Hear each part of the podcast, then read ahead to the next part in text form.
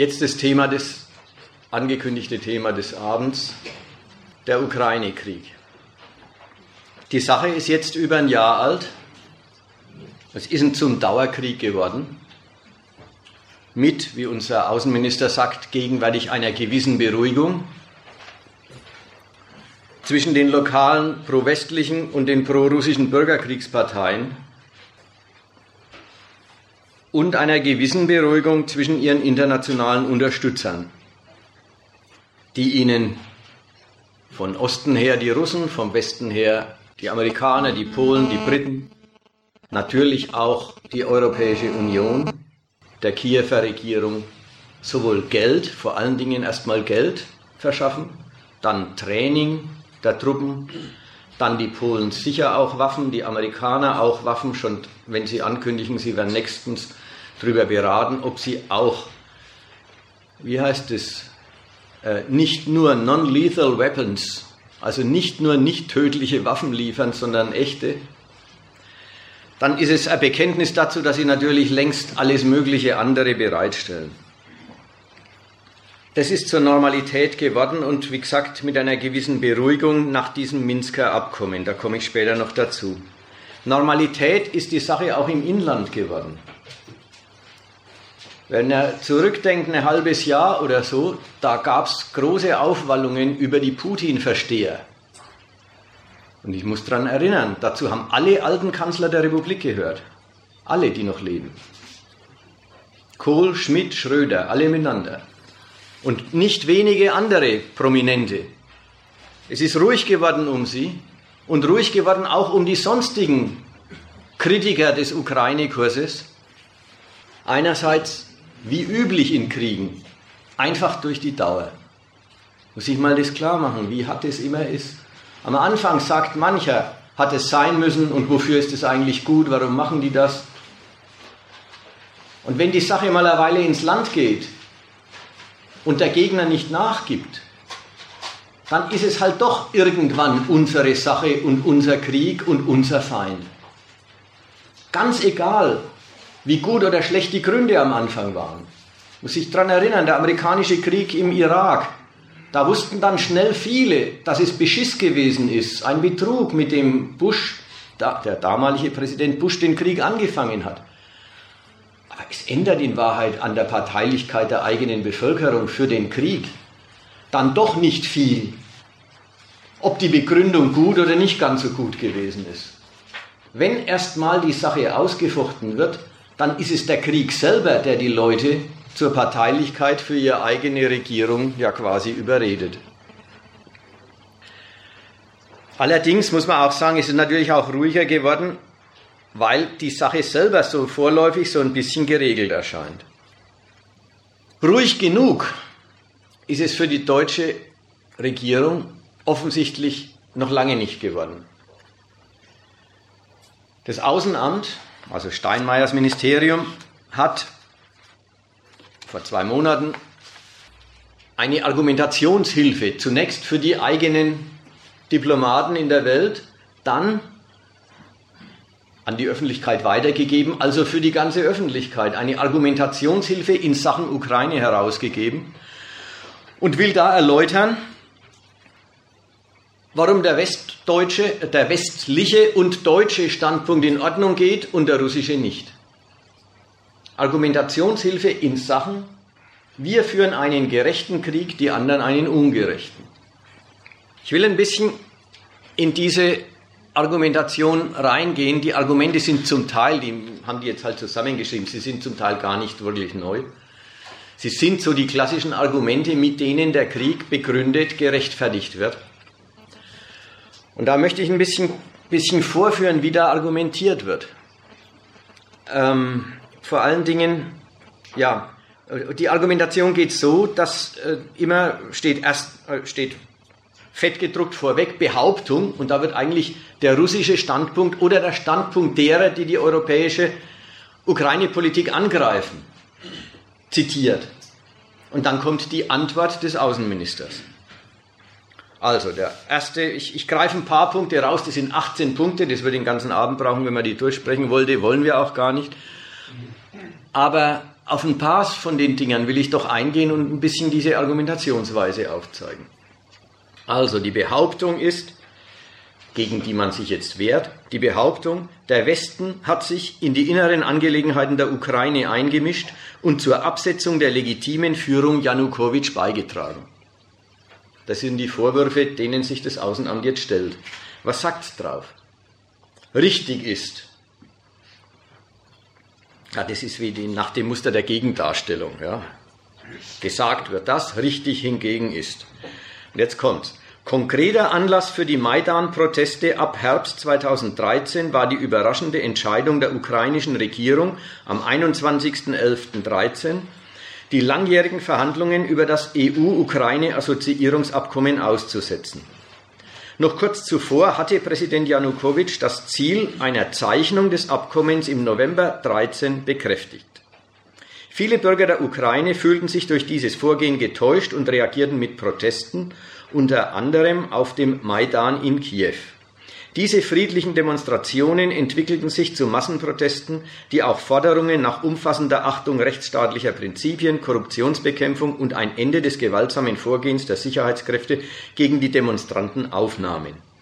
Westliche Politiker sprachen sich für eine friedliche Lösung aus und riefen die ukrainische Regierung zur Wahrung der Meinungs- und Versammlungsfreiheit auf. Die Ukraine hat sich international gegenüber ihren Partnern zur Wahrung dieser politischen Grundfreiheiten und Menschenrechte verpflichtet. Soweit die Gegendarstellung. Die Frage, hat sich der Westen eingemischt, wird in, einer, in einem ersten Anlauf zurückgewiesen mit dem Argument, naja, angefangen hat das Ganze mit dem Janukowitsch seiner Weigerung zu unterschreiben. Ja, und es ist so mit dem Anfangen, wenn man sagt, äh, wer hat angefangen? Auch das schon, dass, dass die, der ganze Konflikt wird gleich nicht unter der Rubrik, wem geht es dabei um was, sondern wer hat angefangen? Wer ist, wer ist das auslösende Moment der Unruhe? Naja, und jetzt ist es Janukowitsch, weil er hat nicht unterschrieben. Wenn man also die ganze Vorgeschichte der Nichtunterschrift weglässt, kann man sagen, der hat angefangen. Hätte er mir die Vorgeschichte hinzugenommen, ja, das ist ein Abkommen, das ist für die Ukraine einerseits unvermeidlich gewesen, weil sie total verschuldet, eigentlich dem Bankrott nahe war und westlichen Kredit gebraucht hat um jeden Preis.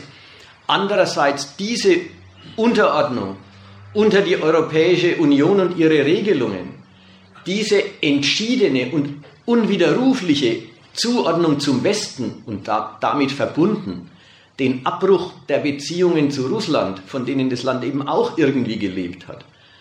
Wenn man die ganze Vorgeschichte also hinzunähme, würde die Geschichte anders ausschauen. Aber wenn man sie weglässt, kann man sagen, wir haben uns doch nicht eingemischt, Janukowitsch hat doch angefangen. Er hat nicht unterzeichnet. Dann hat es Proteste gegeben und die Proteste, friedliche Demonstrationen sind zu Massenprotesten geworden und westliche Politiker haben sich nicht eingemischt, sondern dafür für eine friedliche Lösung ausgesprochen und riefen die ukrainische Regierung zur Wahrung der Meinungs- und Versammlungsfreiheit auf. Bloß eine, bloß eine Erinnerung.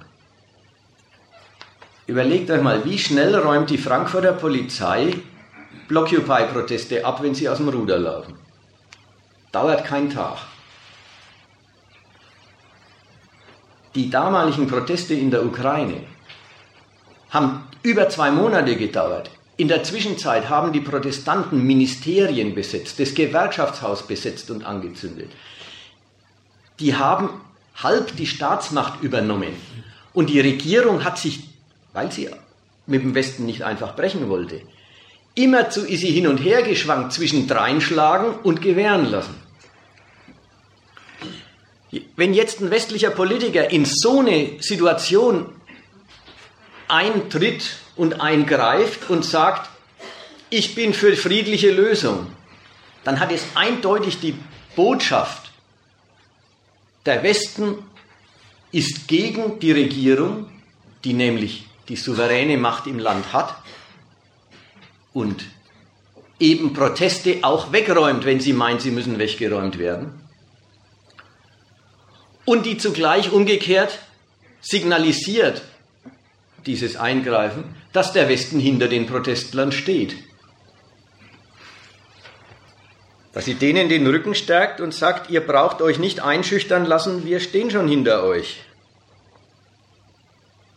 Man muss sich nur mal vorstellen, es gibt Blockupy-Proteste in Frankfurt und Putin kommt vorbei und sagt, gebt bloß nicht nach, Protestanten, die anderen sind im Unrecht. Wer so redet, erklärt natürlich seine Unterstützung für den, ja, ich, okay, okay, erklärt natürlich seine Unterstützung für, für, für, äh, für den Protest und macht natürlich klar, dass die Protestanten ja seine Leute sind. Okay. Ich habe nur eine Frage. Ähm, Sie sagen, dass diese Unterschrift von äh, Unverwaltung, dass dieser, dieser Schritt äh, Richtung Westen un, äh, unvermeidlich war. Ähm, was wäre denn die Alternative gewesen dazu? Oder gab es eine Alternative? Sie sagen, es war ja praktisch unvermeidlich und hat trotzdem nicht unterschrieben. Aber ich frage mich, gab es eine Alternative? Hätte es eine Alternative gegeben?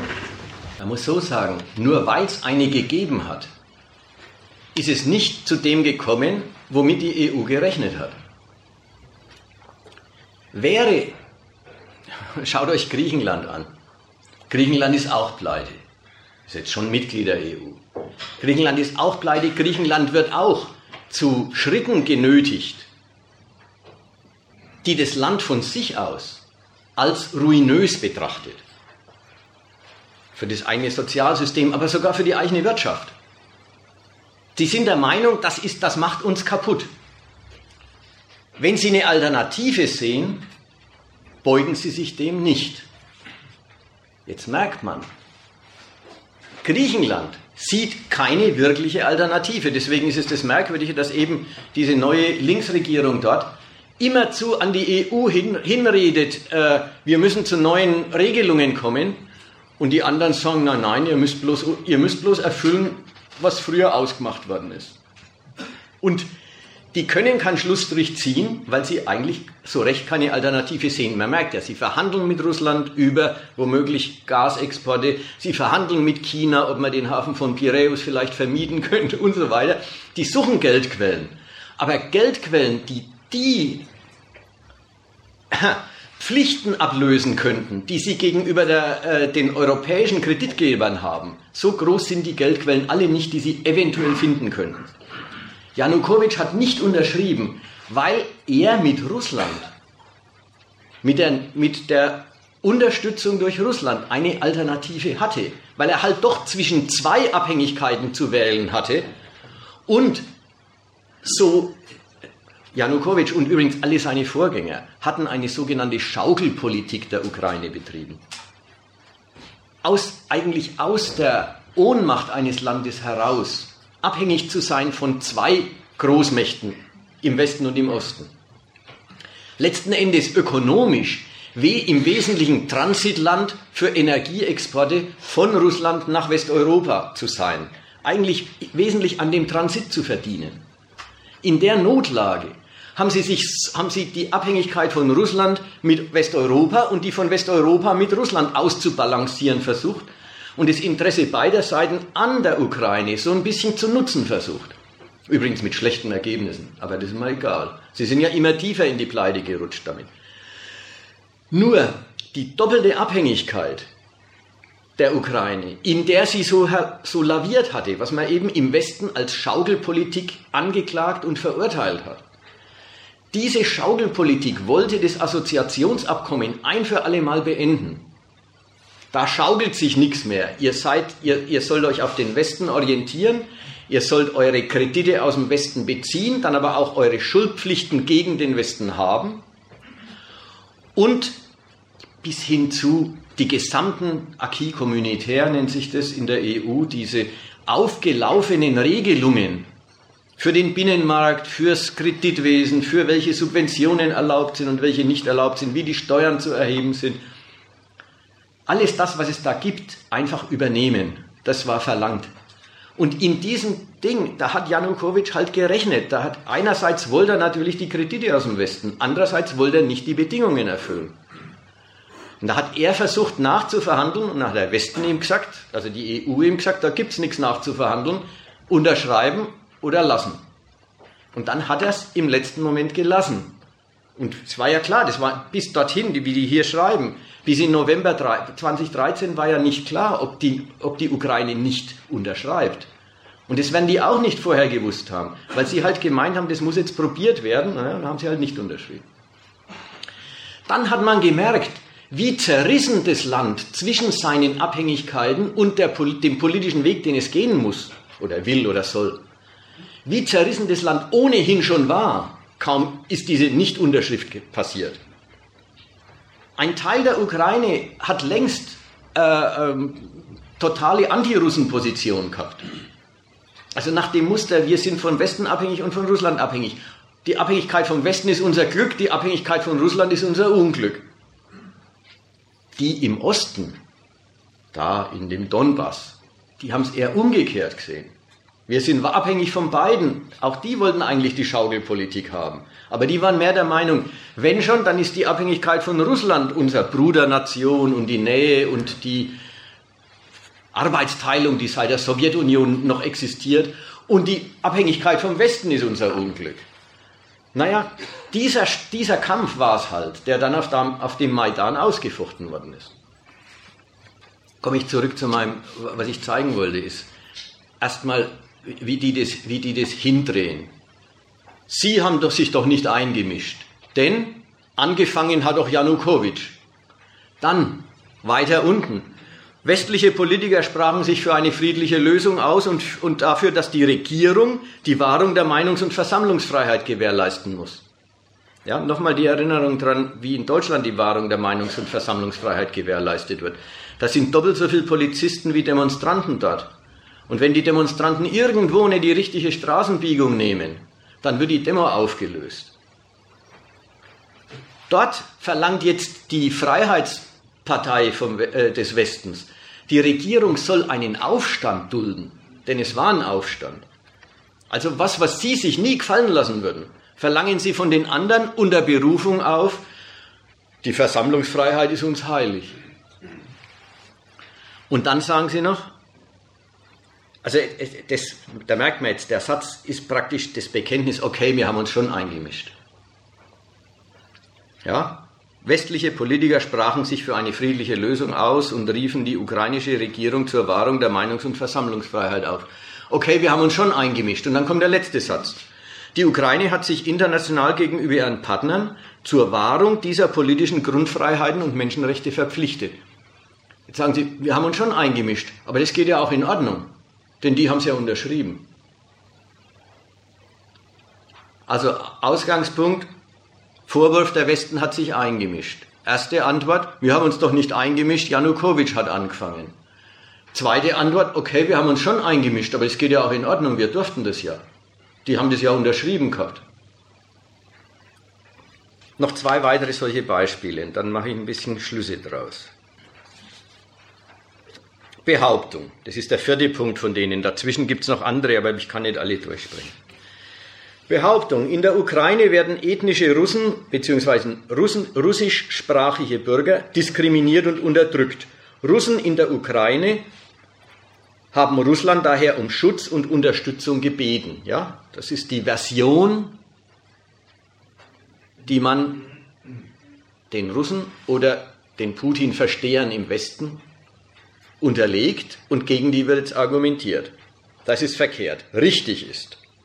Einschlägige internationale Organisationen wie zum Beispiel das Internationale Komitee vom Roten Kreuz haben von Russland behauptete Gefährdungssituationen oder Opfer auf Seiten der russischsprachigen Minderheit nicht bestätigen können. Sie haben trotz einzelner Vorfälle keine systematische und umfassende Verletzung der Rechte der russischen Minderheit in der Ukraine äh, festgestellt. Also nicht bestätigen, Fortgang zu trotz einzelner Vorfälle keine systematische und umfassende Verletzung. Auch der ukrainische Parlamentsbeschluss vom 23.02.2014 zur Aufhebung des Sprachengesetzes von 2012, das weitgehende Anwendungsmöglichkeiten für Minderheitensprachen wie das Russische auch im öffentlichen, kulturellen und schulischen Bereich festschreibt, hat die Rechte der russischen Minderheit nicht eingeschränkt. da er nie in Kraft gesetzt und später zurückgenommen wurde. Im Übrigen, selbst wenn die Lage der ethnisch, kulturell, sprachlich russischen Gruppe in der Ukraine problematisch wäre, gäbe dies Russland immer noch kein Recht zur bewaffneten Intervention. Also erst wieder der, äh, die Geschichte. Die Behauptung, die, die werden diskriminiert. Durch die Westorientierung werden die, die sich Russland zugehörig fühlen, ja, zu illoyalen Ukrainern, zu, halb, zu, zu bloß halben Bürgern des Landes degradiert. Nein, das stimmt nicht. Denn erstens, man hat nichts, äh, die äh, unverdächtige Beobachter haben nichts bestätigt, jedenfalls nicht viel. Und dort, wo offensichtlich sowas vorliegt, ist es ja gar nicht wirklich exekutiert worden und wurde sogar übrigens auf einen heftigen Druck der EU von, der Ukraine, von dem ukrainischen Parlament wieder zurückgenommen, dieses Sprachengesetz. Und dann die Hauptsache, nämlich egal, ob solche Unterdrückung vorliegt oder nicht, ein Recht auf Schutz von außen für die unterdrückte Minderheit gibt es sowieso nicht. Denn das ist die Verletzung der, äh, der territorialen Integrität der Ukraine. Drittes Beispiel, und dann kommt noch ein viertes, und dann ist aber Schluss damit. Drittes Beispiel, die Krim war immer russisch. Sagt wer? Ich weiß gar nicht, wer das eigentlich sagt. Aber sagen wir, die Russen sagen es. Richtig ist, die Krim hat eine überaus wechselvolle Siedlungsgeschichte. Im Altertum siedelten dort die Chimerer, Taurer und später Griechen. Im Zuge der Völkerwanderung kamen im dritten Jahrhundert Goten auf die Krim. Ihnen folgten ab dem fünften Jahrhundert Hunnen, Hassan, Kumanen und Tataren. Muss ich mal vorstellen, unser Außenministerium geniert sich nicht, so einen Blödsinn aufzuschreiben. Was hat denn das eigentlich mit dem jetzigen Streit zu tun? Also die Tataren, da waren wir. Nach der Mongolenherrschaft gehörte die Krim dann bis 1744 zum Osmanischen Reich, das ihr infolge des sechsten russisch-türkischen Krieges die Unabhängigkeit gewähren musste. Das russische Reich hat die Halbinsel daraufhin 1783 annektiert. Nach der Verdrängung der turkstämmigen Bevölkerung wurde die Halbinsel mit russischen, aber auch deutschen, griechischen, bulgarischen und baltischen Bauern besiedelt. Nach dem Zusammenbruch des Zahnreiches kam die Krim 1917 zur russischen sozialistischen föderativen Sowjetrepublik, zur russischen, und wurde mit dieser 1922 Teil der Sowjetunion, bevor sie 1954 innerhalb der Sowjetunion an die ukrainische sozialistische Sowjetrepublik übertragen wurde. Entscheidend aber, nach der Auflösung der Sowjetunion 1991 blieb sie Teil der nun unabhängigen Ukraine, deren territoriale Unversehrtheit auch Russland zugesichert hat. Also, ganze lange Geschichte, die übrigens von einem zeugt. Wohin die Ukraine gehört, ist eine Frage der Gewalt über die Jahrhunderte. Wer einen Krieg gewonnen hat, dem hat sie dann gehört. Den Hunnen, den Tataren äh, und sonst wem. Du meinst die Krim? Die, was habe ich Ihnen gesagt? Ukraine gesagt. Blödsinn, die Krim natürlich, ja, die Krim will ich sagen. Der jeweils allerletzte Gewaltzustand ist dann Recht. Das ist der, der absolut respektiert gehört. Und auch da noch, in der, in der Sowjetunion hat Khrushchev die Ukraine, äh, Quatsch, die Krim, ja, ich kann es nicht mehr, äh, in der Sowjetunion hat Khrushchev die Krim der Ukraine geschenkt. Natürlich mit der, mit der selbstverständlichen Voraussetzung, die, Ukraine, äh, die, die, Ukraine, äh, die Sowjetunion hält ewig und es ist im Grunde wurscht, wo die Krim hingehört. Mit dem Argument ne, müssen wir den Spieß mal wieder umdrehen. Der Westen, der Westen, äh, dem wird auch der Vorwurf gemacht, ihr habt, ihr habt den Russen versprochen, ihr würdet die NATO nicht nach Osten ausdehnen. Wenn, äh, wenn Gorbatschow die russischen Truppen aus der DDR abzieht damals. Na, was sagt der Westen dazu? Erstens, naja, also schriftlich hat er das nicht gekriegt. Und wenn schon, dann haben wir es nicht den Russen, sondern der Sowjetunion versprochen und die gibt es ja nicht mehr. also so, so richtig einfach sagen, ja, das Subjekt gibt es nicht mehr. Na, da könnten die Russen auch sagen, ja, das Subjekt gibt es ja nicht mehr. Denen, die, einer feindlichen Ukraine haben wir die Krim auch nie schenken wollen. Egal. Hier wird also wieder gesagt, der russische Standpunkt ist im Unrecht, weil die Krim eben als allerletzter oder die, der allerletzte Rechtsstatus der Krim war der, dass er zur Ukraine gehört. Jetzt will ich noch den allerletzten Punkt da anführen. Das war die Geschichte mit, die auch immer wieder kommt. Die Behauptung, der Westen misst im Fall der Unabhängigkeit des Kosovos und der Abspaltung der Krim mit zweierlei Maß. Man erinnert sich, 1999, äh, glaube ich, hat die NATO Serbien bombardiert, um Serbien zum Verzicht auf den Besitz, jedenfalls auf, zum Verzicht auf das Ausüben der Autorität in der Provinz Kosovo zu zwingen. Mit dem Argument, man verhindert so und nur so eine humanitäre Katastrophe, denn die Kosovo-Bevölkerung war in einem Aufstand gegen Serbien begriffen. Die haben alles boykottiert, die haben sich auch bewaffnet und hatten natürlich dadurch Repressalien des serbischen Militärs zu erwarten. Das ist jetzt ein ganz anderer Fall als die, als die Sache mit der Krim. Richtig ist, also der, der Westen messe mit zweierlei Maß, das ist der Vorwurf, richtig ist. Mit der Lage im Kosovo 1999 ist die Lage auf der Krim 2014 weder rechtlich noch politisch vergleichbar. Dort gab es nach dem Eingreifen der NATO im Frühjahr 1999, das zur Abwendung einer drohenden humanitären Katastrophe erfolgte, eine durch den Sicherheitsrat der Vereinten Nationen eingerichtete UN-Verwaltung und intensive und langdauernde Bemühungen, auch im multilateralen Rahmen, um eine definitive konzessuale Statuslösung. Die Unabhängigkeitserklärung des Kosovo folgte dann auf das Scheitern dieser fast zehnjährigen Bemühungen, aber nicht als Folge und unter den Bedingungen einer gewaltsamen Intervention von außen. Ganz anders im Fall der Krim.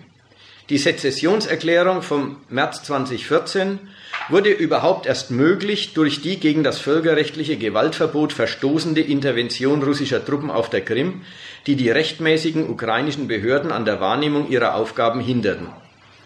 Dieser Verstoß gegen das Gewaltverbot macht auch sein Ergebnis, die Sezession der Krim und ihre anschließende Aufnahme in den russischen Staatsverband, rechtswidrig. Also, man muss wirklich sagen, irgendeinen Unterschied finden Sie immer, wenn Sie einen wollen.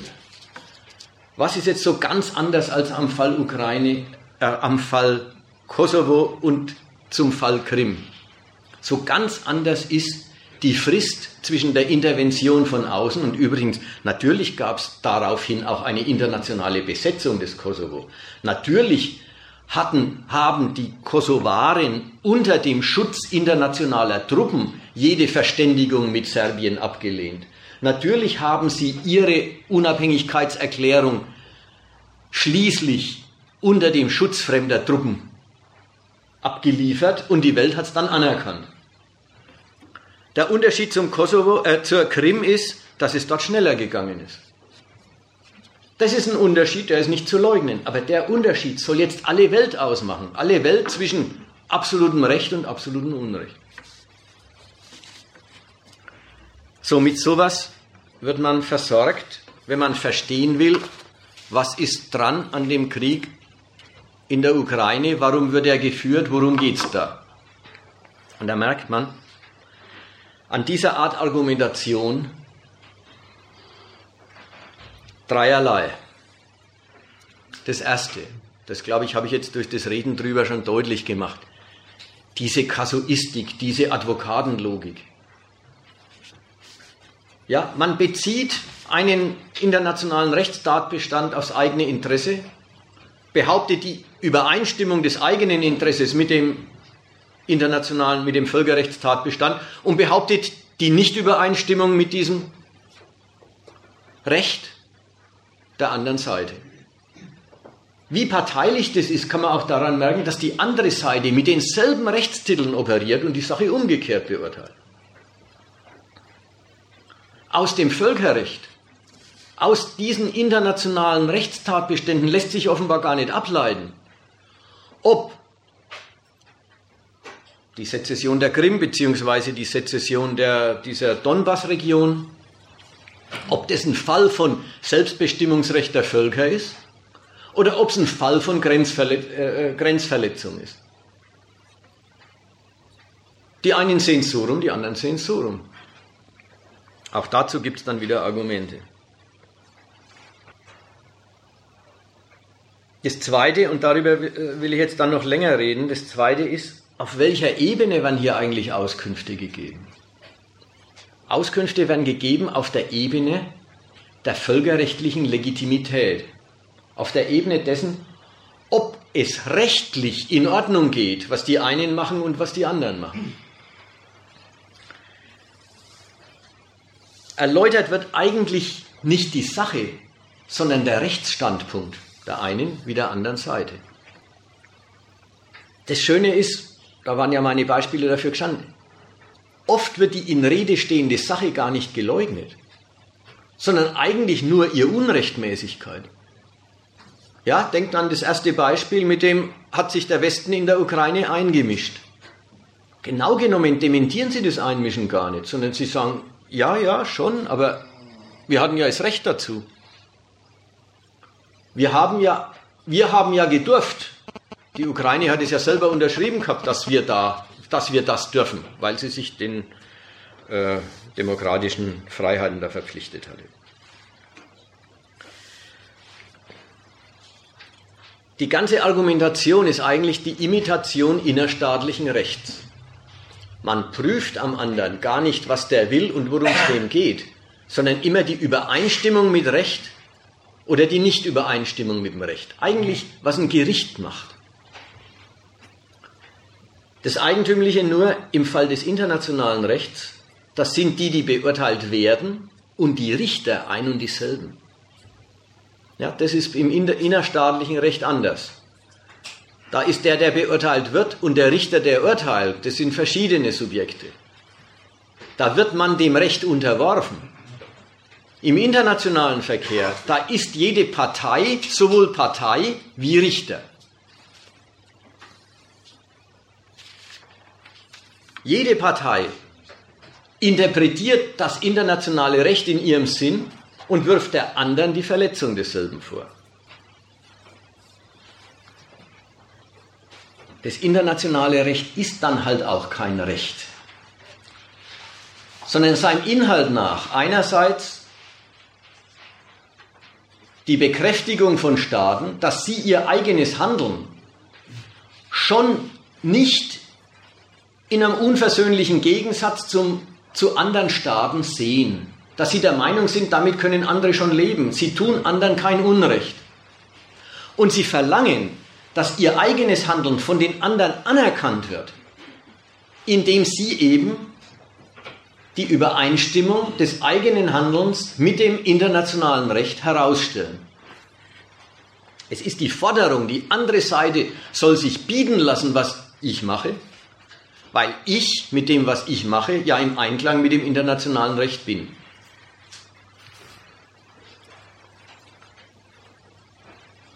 So trägt jede Seite ihr Handeln und auch das Militärische und auch den Krieg als Exekution und Befolgung des Rechts vor. Und jede Gewalt, die, die geübt wird, präsentiert man als Antwort auf illegitime andere Gewalt.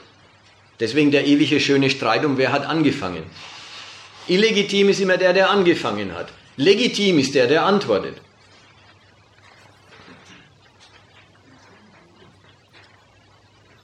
In dieser Berufung aufs Völkerrecht, immer mit dem Ton, da haben wir einen, ein, ein Regel, ein, ein, einen Regelkorpus.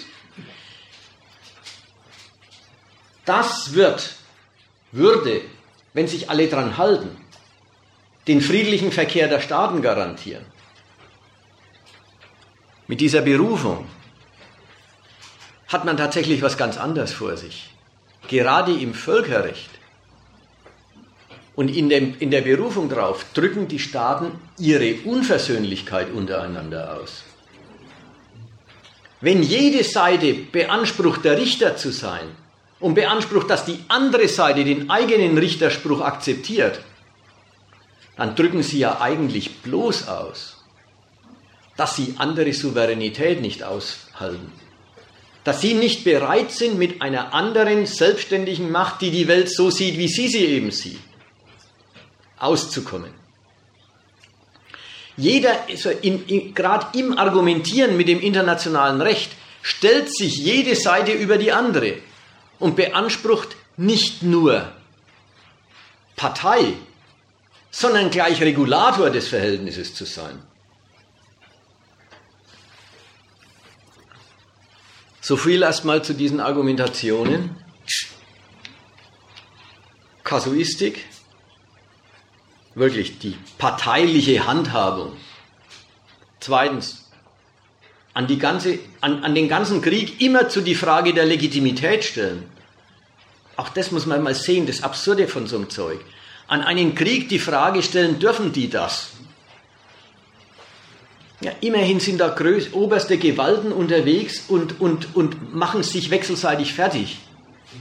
Und dann kommt irgendein Beobachter oder gleich noch eine der Parteien, die da mitschießt und sagt, dürfen die das? Also das, das Unsachgemäße, dürfen die das? An einen Krieg die Frage stellen, ob, ob man das darf. Er findet doch längst statt. Was ist denn das für eine Frage? Im Grunde eignet sie sich ja überhaupt nur dazu, den eigenen Krieg zu rechtfertigen. Und drittens eben dieser Standpunkt, man stellt sich, jeder stellt sich über den anderen und drückt darin schon aus, dass es nicht aufgehen kann. Es kann ja nicht sein, dass jeder über dem anderen steht. Einer muss ja auch mal irgendwann drunter stehen. Das Zweite, was, jetzt, was ich jetzt noch, worauf es mir jetzt ganz besonders ankommt, ist das Unsachgemäße der ganzen Geschichte. Man wird ja abgespeist mit der Ebene der Legitimationen. Man kriegt gesagt, warum es in Ordnung geht, wie der Westen zur Ukraine steht. Und warum es nicht in Ordnung geht, was die Russen dort machen. Aber warum die Russen dort machen, was sie machen, ist gar nicht Thema. Auch warum der Westen dort macht, was er macht, ist gar nicht Thema.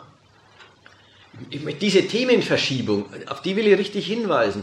Die ewige Diskussion, ob das legitim ist, ob das in Übereinklang mit dem Völkerrecht ist oder im Widerspruch dazu, ist eine Ebene, die spart die Hauptsache aus, nämlich warum machen sie das eigentlich?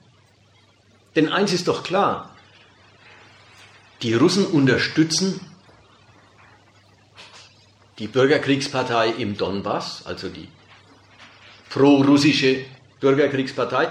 Die Russen unterstützen ihre Partei nicht, weil sie es dürfen. Und schon gleich nicht, weil sie es nicht dürfen. Die Russen unterstützen die, weil sie was damit bezwecken und erreichen wollen. Und wenn der Westen die Ukraine finanziert und unterstützt, weltpolitisch und dann auch mit Ausrüstung,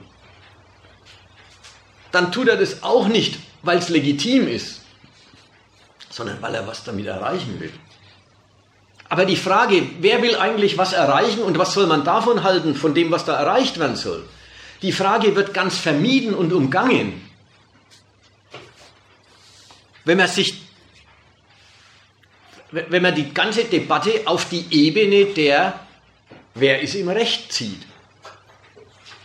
Wessen Handeln ist in Übereinstimmung mit dem Völkerrecht und wessen Handeln äh, widerspricht dem.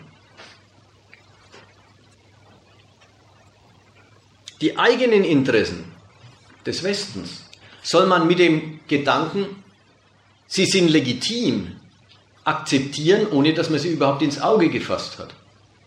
Und die Interessen der Russen soll man mit dem Gedanken, sie widersprechen dem Völkerrecht, verurteilen, ohne dass man deren weiß warum, ohne deren Gründe, warum sie das tun, überhaupt zur Kenntnis nimmt. Man nimmt sie überhaupt gleich unter dem Gesichtspunkt der Verurteilung zur Kenntnis. Dabei kommt in den Vorwürfen der Illegitimität ja immerhin noch ein bisschen vor, was die eigentlich wollen. Ja, und das finde ich auch ganz schön. Jetzt muss man sich mal vorstellen, wenn hier einer sagt, und das hört man ja oft, die Russen oder Putin als der Oberrusse, Putin leidet an einem postsowjetischen Phantomschmerz. Das schon mal gehört, diese Formulierung. Putin leidet an einem postsowjetischen Phantomschmerz. Was ist, die, was ist der Gedanke? Der Gedanke ist, den schmerzt, dass abhanden gekommen ist, was Russland einmal als oder die Sowjetunion einmal als Reichweite ihrer Macht, als Weltmachtposition, als Quelle von, äh, auch von Ressourcen, einmal alles schon besessen hat. Dann gibt es Formulierungen, die gehen in dieselbe Richtung. Russland, Putin meint, er könne eine Einflusszone aufrechterhalten. Aber die Zeit der Einflusszonen ist vorbei. Russland könne seinen Weltmachtstatus, wie die Sowjetunion einen hatte,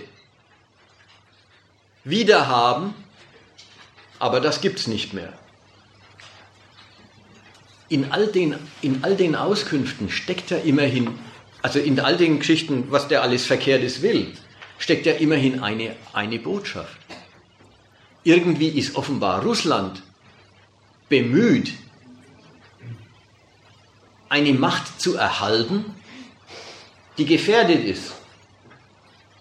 Russland, in all den Formulierungen steckt die eine Auskunft, Russland ist hier in der Defensive. Russland verliert gerade einen Partner, und zwar einen unheimlich wichtigen. Da gibt es den Satz von dem äh, früheren amerikanischen Präsidentenberater Brzezinski, das war dem Carter, sei Sicherheitsberater, äh, der hat gesagt, auch nach der Sowjetunion bleibt Russland eine Weltmacht, wenn es die Ukraine an seiner Seite hat. Und es kann keine Weltmacht bleiben ohne die Ukraine. Um die Ukraine findet jetzt gerade ein Ringen statt. Gehört die zum Westen oder gehört die zu Russland? Russland ist, ja, Russland kriegt einen Einfluss weggenommen, den es hatte und den es bis jetzt mehr oder weniger hatte. Umgekehrt die EU. Die EU sagt, sie gliedert sich die Ukraine in ihren Raum des Rechts und der Freiheit ein.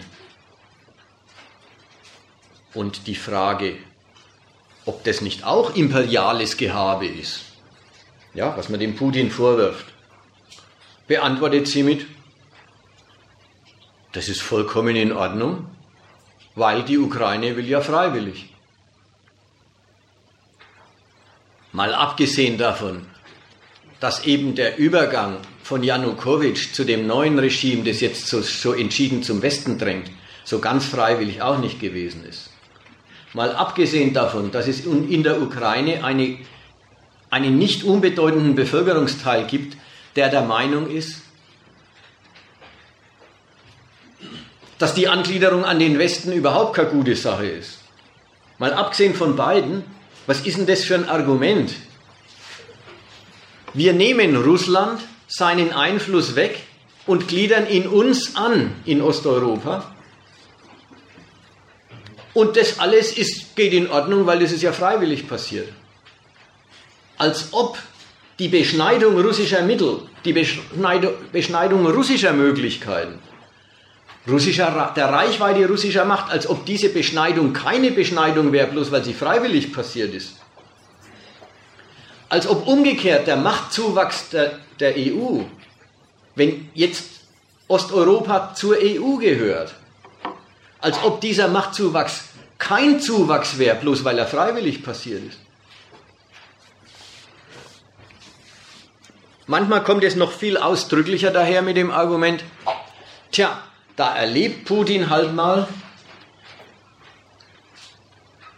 dass das europäische Modell viel attraktiver ist als das, was er seinen Nachbarn anzubieten hat. Auch darin steckt ja das Bekenntnis, ja, ja, wir eignen uns die Region an und entziehen sie den Russen. Das gleich noch mit dem Ton. Und es geht auch voll in Ordnung, weil wir sind ja so attraktiv. Ja? Mehr Macht auf der Seite der EU, weniger Macht auf der Seite der Russen. Und das ist alles prima, weil die Macht steht den Attraktiven zu.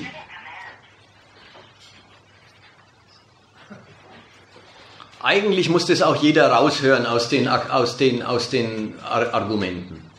Wenn eben gesagt wird, ja, ja, Putin erlebt halt, wie attraktiv der Westen ist,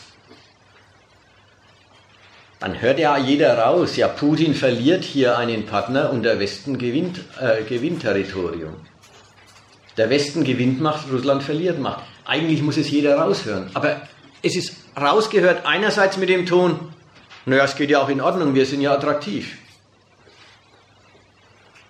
Und andererseits mit dem Akzeptieren, naja, Staaten ringen nun mal um Macht. Ist ja klar.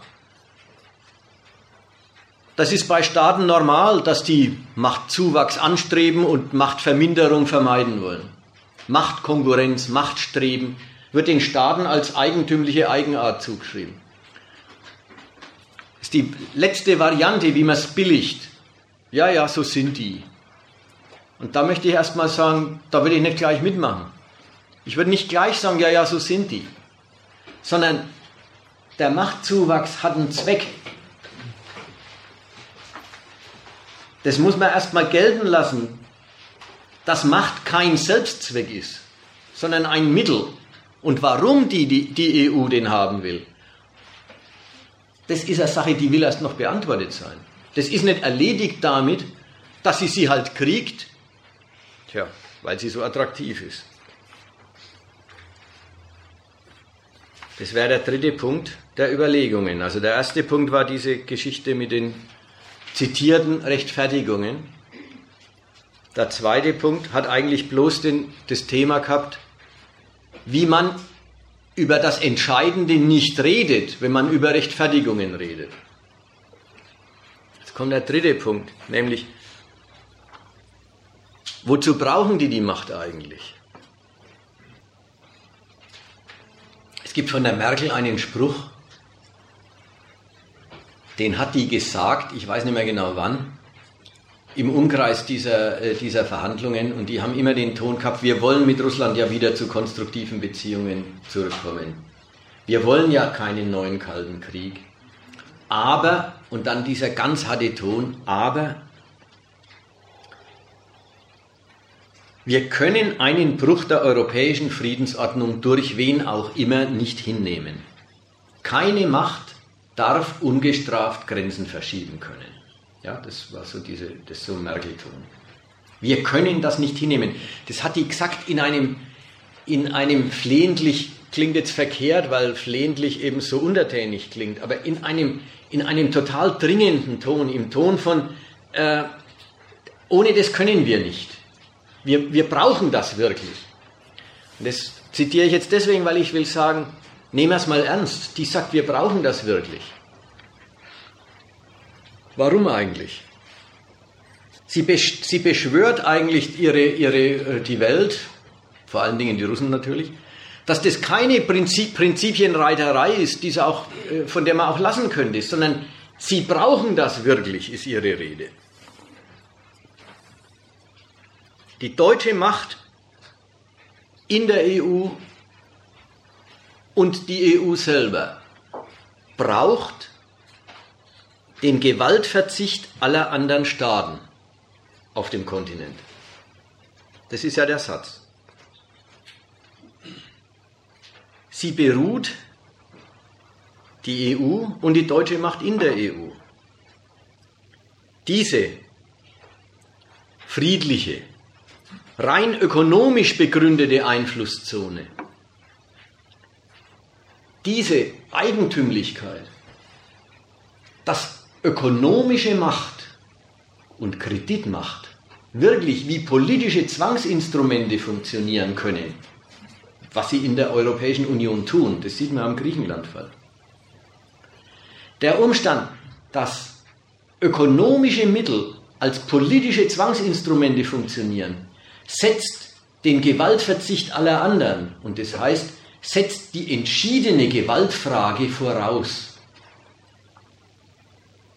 Nur wenn allen anderen Staaten der Rückgriff auf die Militärmacht, die sie ja sind, sie sind ja alle Gewaltmonopole, sie, sie gründen ja alle auch nach innen auf Gewalt und nach außen schon gleich. Nur wenn den anderen Staaten auf dem Kontinent der Rückgriff auf die militärische Macht, die sie haben, verunmöglicht ist, nur dann kann die EU funktionieren. Nämlich können allein ökonomische Machtmittel als politische Zwangsinstrumente wirken. Muss den, die Logik die, oder die Lektion der Kanzlerin muss man echt ernst nehmen. So ist es. Das ist das Ungewöhnliche der gesamten Europäischen Union.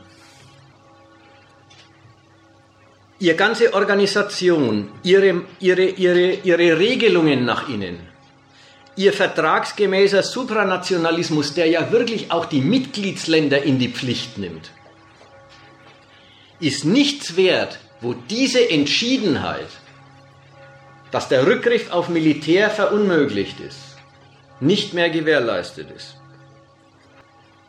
Genau diese Sicherheit, diese Klarstellung hat in der Ukraine nicht mehr funktioniert.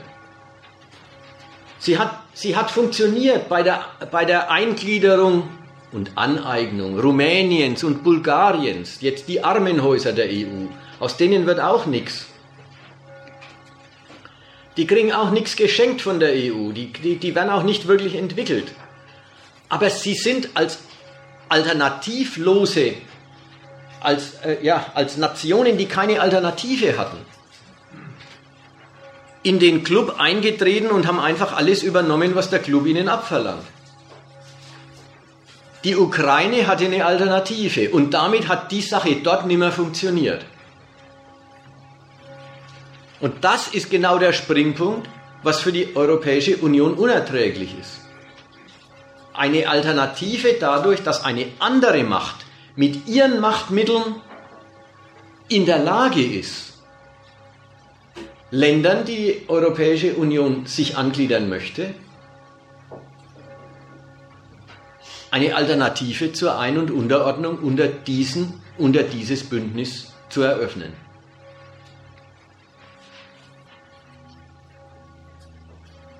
Das Bestehen darauf, dass die Angliederung der Ukraine doch sein soll, hat wie man gesehen hat, das Land zerrissen, zum Bürgerkrieg geführt. Und der wird jetzt geführt mit dem Ziel, auch der Atommacht Russland den Rückgriff aufs Militär als Instrument des Einflusses auf die Eurozone oder auf den Randbereich, den die EU beansprucht, aber noch nicht richtig hat, auch den Russen diesen Rückgriff auf militärische Gewalt zu verunmöglichen. Und immerhin, da legt sich die EU mit, einer, mit, ein, mit dem Erben der sowjetischen Supermacht an. Wenn die Kanzlerin sagt, es braucht dazu langen Atem, man kann Russland nicht einfach schlagen, dann hat, hat sie sicher recht. Aber die andere Seite, Russland eine offene Wunde bescheren, einen Abnützungskrieg, der ihm auf Dauer jede Menge Schaden erzeugt und auf der anderen Seite beibringt, dass, sie, dass Russland auf diesem Weg eine ihm nützliche, gewogene, kooperationsbereite Ukraine auch nicht wieder kriegen kann.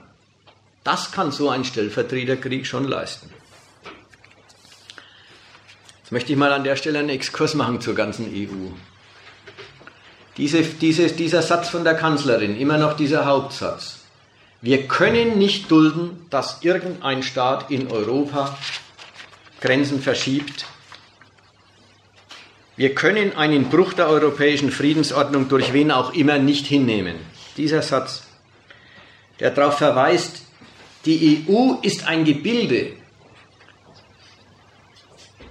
das auf, der, auf dem Ausschluss von militärischer Gewalt, auf dem Gewaltverzicht, auf Gewaltverzicht beruht. Das ist aber kein Zustand der Nichtgewalt, sondern ein Zustand der entschiedenen Gewaltfrage.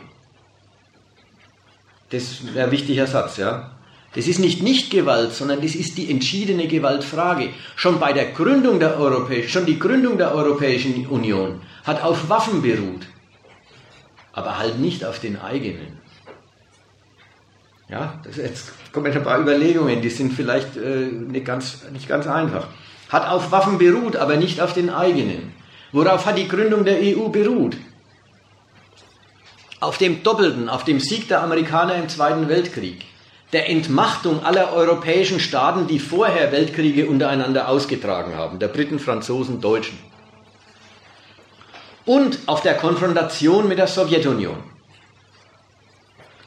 In, diesem, in dieser Konstellation, die Amerikaner, der große Sieger des, äh, äh des Zweiten Weltkriegs, lauter ausgelaugte, geschwächte europäische Möchtegern-Weltmächte, die schon zwei Versuche gemacht haben, sich ihre Nachbarn zu unterzuordnen und zu Mitteln je ihrer Nation zu machen. Und gegenüber einem sozialistischen Block, der den halben Kontinent besetzt und der als Feind für jeden einzelnen der europäischen kapitalistischen Staaten weitaus zu groß ist. In dieser Konstellation gründen die Amerikaner die NATO. Sie organisieren die ganze Welt als eine einzige Front gegen die Sowjetmacht. Sie organisieren die ganze Welt als Abschreckungsgemeinschaft gegen die Russen oder gegen die Sowjetunion und ihren ganzen Block. Und da haben ja auch die Polen und die Tschechen und so weiter dazugehört, bis hin zur DDR. In dieser Situation ist sind, äh, sind die westeuropäischen Staaten Mitglieder der NATO und in dem Bündnis, das Bündnis leistet nach außen die Abschreckung der Russen, die ewige Bedrohung des Systemgegners. Nach innen leistet das Bündnis das Gewaltverbot der Bündnispartner untereinander. Ihnen ist aus der Hand geschlagen die Möglichkeit, auf Waffen zurückzugreifen, um sich die Partner gefügig zu machen. Das hat also nicht die große Vernunft von Adenauer und Schumann, der Friedenswille, sondern die, der in der Lage notwendige Gewaltverzicht, eigentlich die Impotenz, die damit verbunden ist, hat sie zu der ungewöhnlichen Weisheit gebracht, die Erschließung der Nachbarn nicht wieder einseitig vorzunehmen, im Sinn von ich erschließe mir Frankreich, also ich Deutschland erschließe mir Frankreich als Hinterland und Provinz, Frankreich umgekehrt in der, Abs der Absicht nach, sondern sie haben sich zu etwas Ungewöhnlichem entschlossen. Sie haben sich entschlossen, ohne Gewalt erschließen wir uns wechselseitig als Instrumente unseres jeweiligen Nationalreichtums.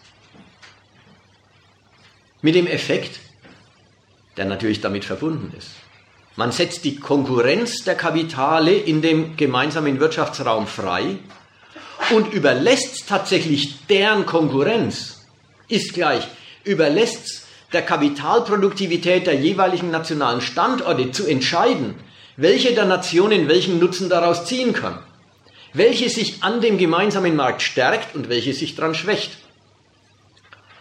welche der Nationen im gemeinsamen Markt durch ihren Erfolg Abhängigkeiten stiften kann und welche abhängig wird.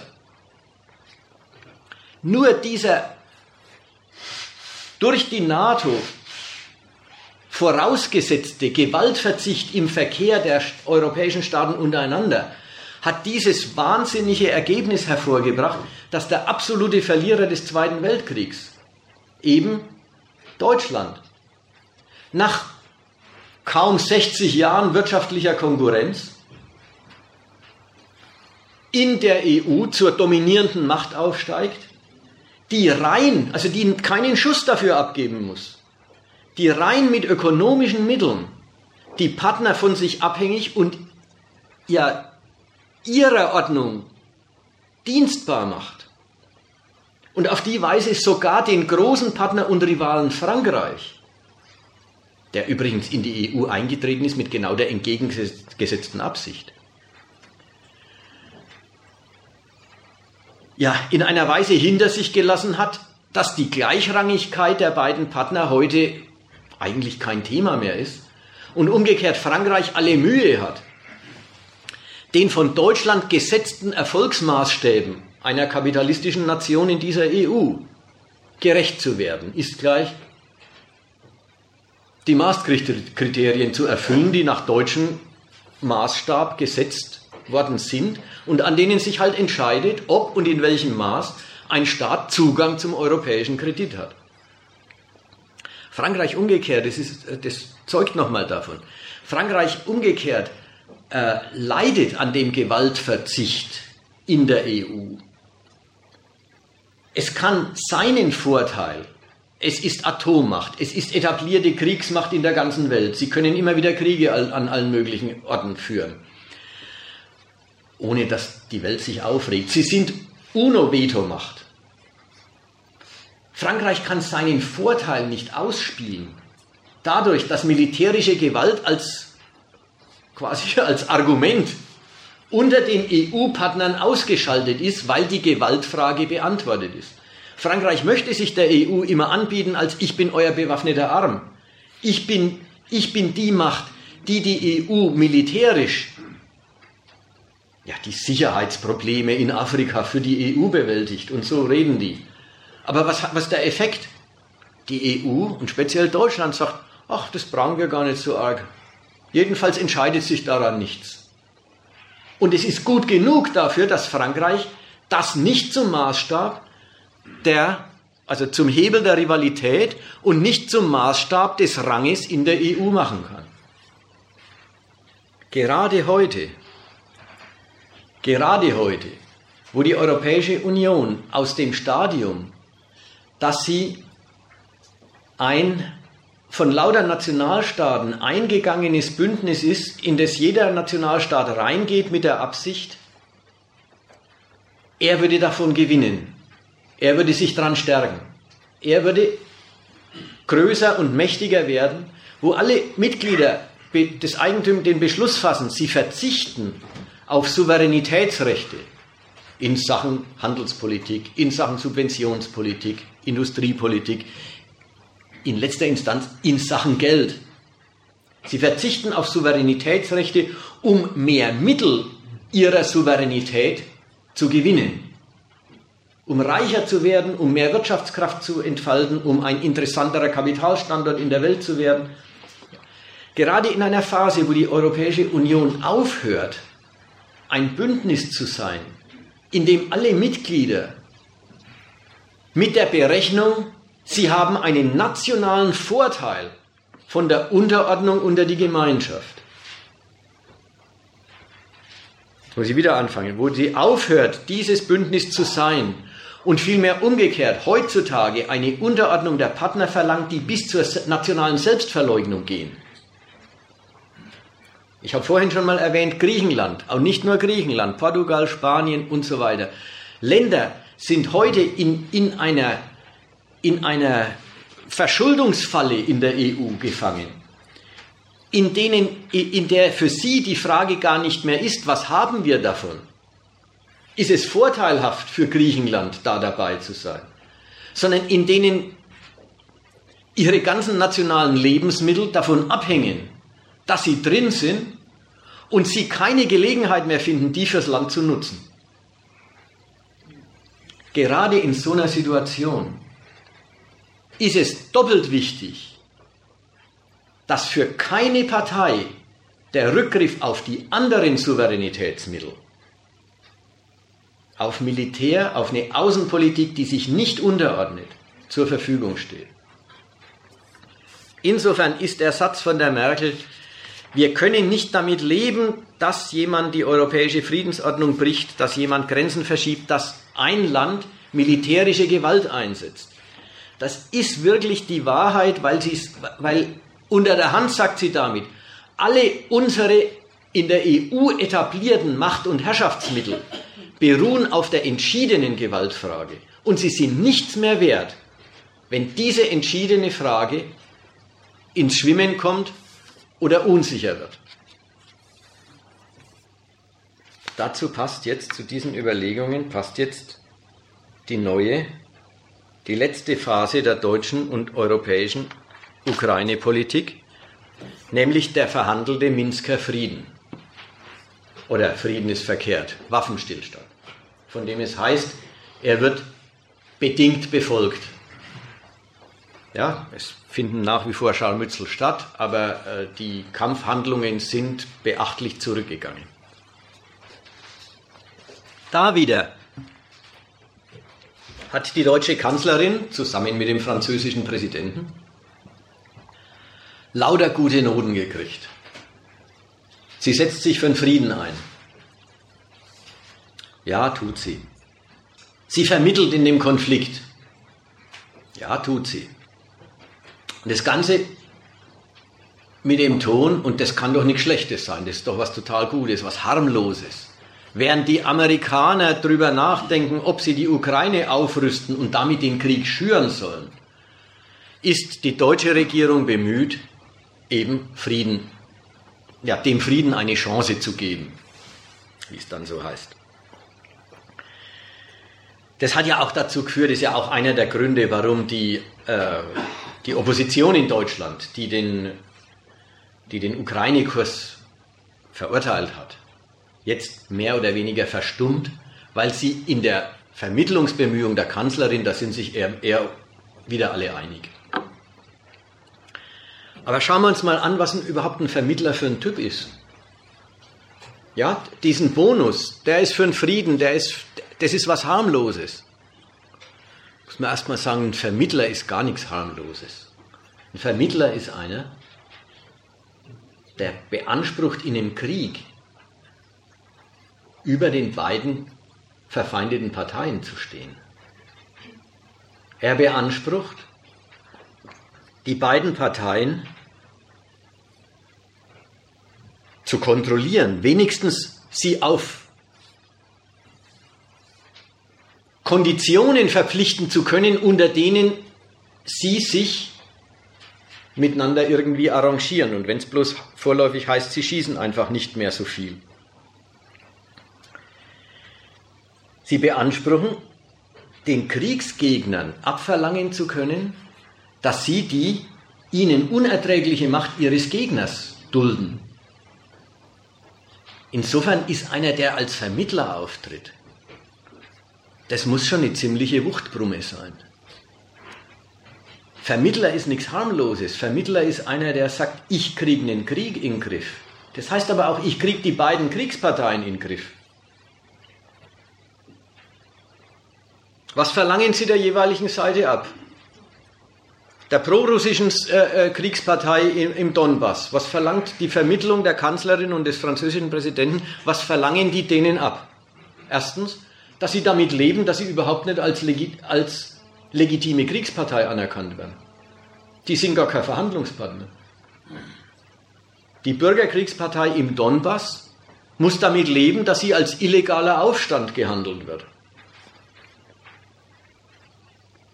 Und es wird ihr abverlangt, dass sie die Arrondierung ihrer Rayons, also ihrer Verwaltungsbezirke, die noch lange nicht unter ihrer Kontrolle sind, und überhaupt die Abspaltung des ganzen ukrainischen Südens, in dem, wie man sogar in der FAZ liest, offenbar eine ganze Menge äh, äh, Sympathie für einen Anschluss an Russland existiert, bis ins West, weit westlich gelegene Odessa. Ihnen wird abverlangt, dass Sie auf diese Geschichte, auf diese Ziele verzichten, obwohl Sie durch die russische Rückendeckung militärisch offensichtlich die überlegene Seite sind. Dem russischen Verhandlungspartner, also mit denen reden Sie ja gar nicht, mit der, mit der prorussischen äh, Separatistenseite, reden tun Sie mit dem russischen Außenminister dem russischen Verhandlungspartner, verlangt die europäische Vermittlung ab? Erstens dieselbe Selbstbeschränkung. Keine Erweiterung der, äh, des Territoriums der Volksrepubliken Donetsk und Luhansk. Keine weiteren Gebietserwerb, kein weiteres Erobern im Süden der Ukraine. Zweitens verlangen sie denen ab, und das finde ich ja ganz bedeutend, dass sie die Europäische Union und jetzt die beiden Vertreter der Europäischen Union als die Vormünder Kiews anerkennen. Ja? Die sitzen dort und verhandeln und, und sagen der, der, dem, dem, dem Russi, der russischen Seite, naja, wir sind jetzt die, die für die Ukraine sprechen. Und das hat schon die Seite äh, Russen akzeptiert, den Gebietsgewinn der EU. Na, meinetwegen minus, minus Luhansk und jetzt, okay, minus dieser beiden Gebiete. Aber mit ab, äh, abgesehen von denen ist die Ukraine jetzt was, das ist jetzt im westlichen Einfluss. Das wird in den Verhandlungen ganz einfach den Russen abverlangt. Das ist quasi die Unterstellung der Verhandlungen.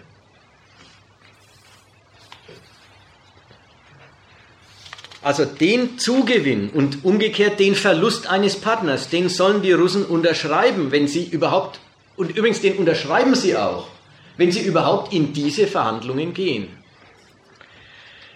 Dem Kiewer Regime verlangt die EU auch eine Menge ab. Dem Kiewer Regime verlangt sie ab, dass es sich damit abfinden muss, dass es in seinem Staatsgebiet das Gewaltmonopol nicht ausübt und bis auf weiteres auch nicht ausüben wird. Frage, woher können, wie, wie können das die Vermittler? Woher haben sie die Macht, die Kriegsparteien so zu einer Selbstbeschränkung zu drängen? Naja, nehmen wir erstmal die Kiewer Partei. Dem Poroschenko und seinen Leuten sagen Merkel und, und Hollande ganz einfach, Wisst ihr eigentlich, wo euer Geld herkommt? Das ist ganz simpel. Wisst ihr eigentlich, dass wir alles hier bezahlen? Nicht bloß euren Krieg, sondern auch euren, euer zivile Verwaltung und euren Staat. Ihr seid rundrum von uns abhängig, also bitte. Da merkt man schon, es ist diese, es ist auch da wieder die ökonomische Macht des Kredits, ohne die ein Staat wie die Ukraine eben auch nicht leben kann, mit dem man ihn auf die eigenen Ziele verpflichtet. Und weil, die, und weil die noch lange der Meinung sind, dass sie bloß wegen dem Geld sich alles bieten lassen müssen, haben die Vermittler, muss man wirklich sagen, für ihren eigenes Mündel, also für ihren eigenen Schützling, eine gewaltige militärische Niederlage zugelassen. Eben das war dieser, diese Schlacht um die Balzewe. Damit die einsehen, wenn sie sich nicht an die Auflagen des Westens halten oder jetzt die Auflagen der EU halten, dann stehen sie schutzlos da. Also die haben, da haben die da haben die, die, die Schutzherren durchaus denen den, die Bereitschaft zum Arrangement mit ihrer eigenen Ohnmacht in ihrem eigenen Land. Tja, beigebracht dadurch, dass sie mitten in den Verhandlungen um den Waffenstillstand und ohne die Verhandlungen an, diesem, an dieser Niederlage scheitern zu lassen, also ohne, ohne zu sagen, ja, wenn die Russen hier doch den Kessel von Debaltseve zumachen und doch äh, diese, dieses Gebiet äh, aneignen, dann gibt es keinen Waffenstillstand. Ohne das scheitern zu lassen, haben sie die Sache zugelassen und damit ihren Schützlingen in Kiew gesagt, arrangiert euch gefälligst mit dem Kräfteverhältnis. Wenigstens vorerst gegenüber der russischen Seite. Wie kann man denn die russische Atommacht dazu bringen, auf ihre eigenen Machtmittel, auf den Einsatz ihrer eigenen Machtmittel zu verzichten?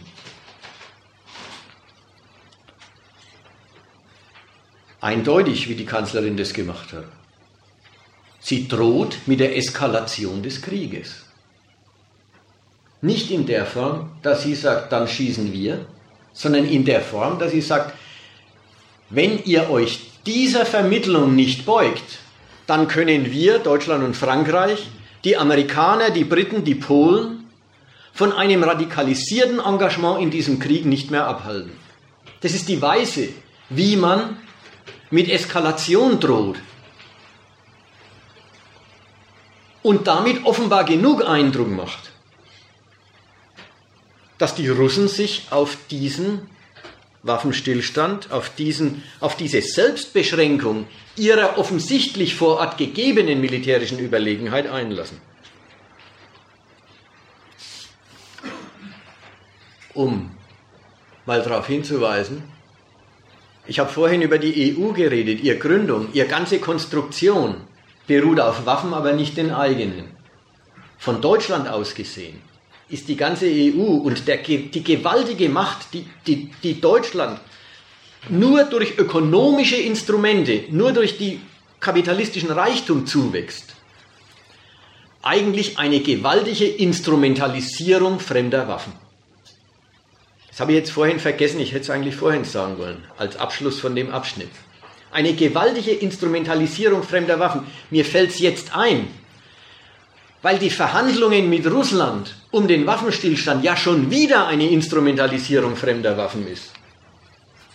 Eigentlich ist es die Instrumentalisierung der amerikanischen, britischen, polnischen Eskalationsbereitschaft für deutsche Vermittlungsmacht. Und man weiß, dass den Amerikanern das gar nicht recht ist. Denn, das ist jetzt der letzte ist es der letzte? Ja, mehr oder weniger.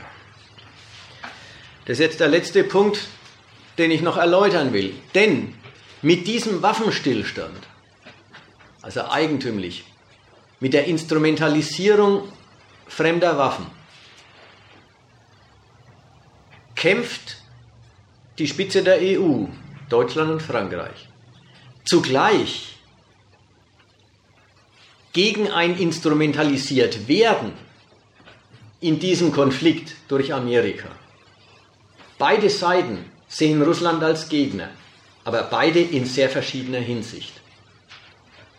Und sie kämpfen untereinander darum, welche Sicht eigentlich die Lage bestimmen soll. Was meine ich damit? Die Deutschen streben offensichtlich vorerst eine Art Einfrieren des Konflikts an. Die Amerikaner diskutieren, ob sie nicht viel offizieller als Kriegspartei in dem Krieg auftreten sollen.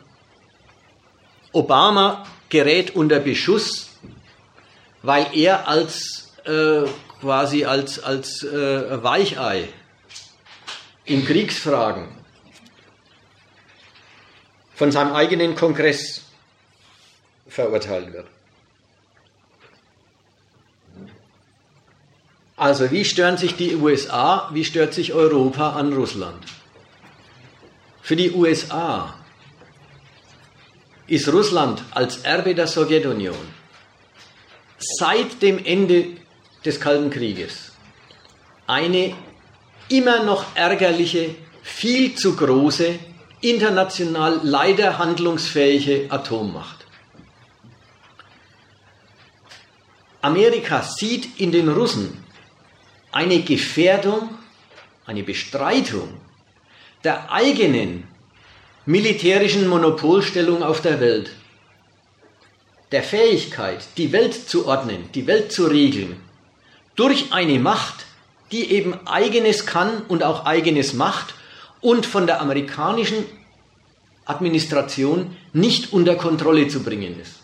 Von dem Standpunkt aus hat Amerika von Anfang an das neue Russland, das den Systemgegensatz aufgegeben hat, keineswegs als Freund behandelt, der jetzt auch kapitalistisch ist, sondern als eine Macht behandelt, die nicht eingeordnet ist und die noch viel zu groß ist, um eingeordnet zu werden. Deswegen ist Einkreisung, NATO-Erweiterung auf Osteuropa, militärischer Aufbau in Zentralasien,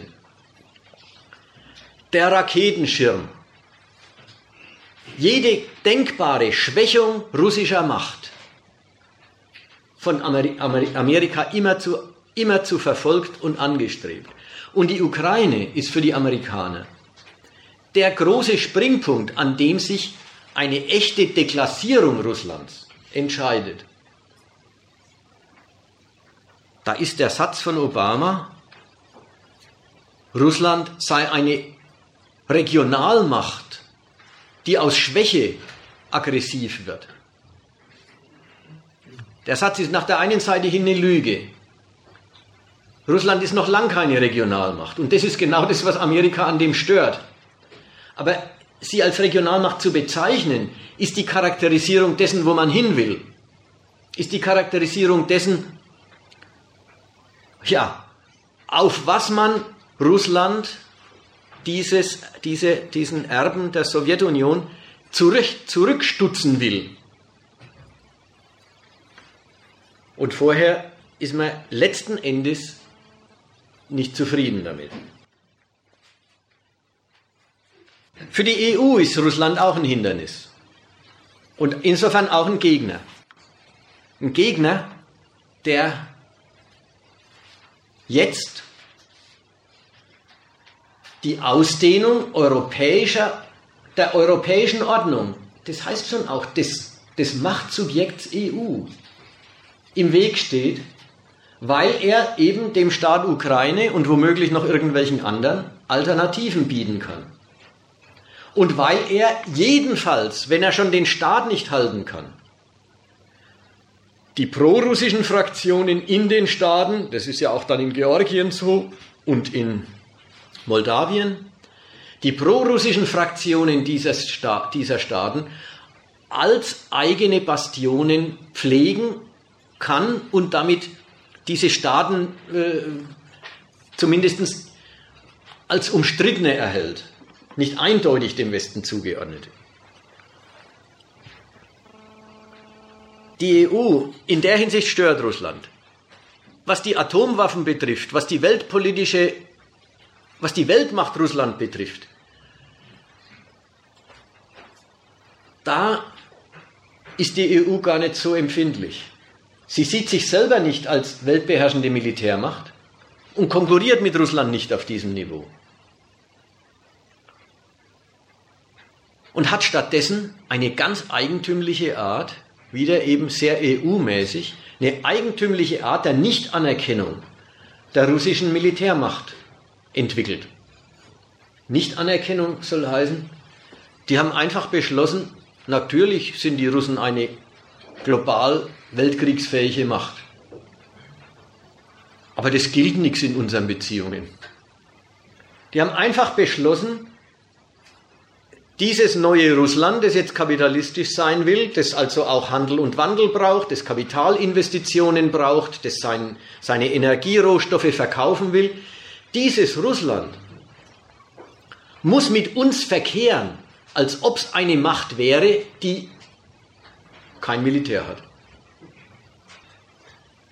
Und Russland, soweit es auf diesen kapitalistischen Geschäftsverkehr scharf ist, lässt sich darauf tatsächlich auch ein.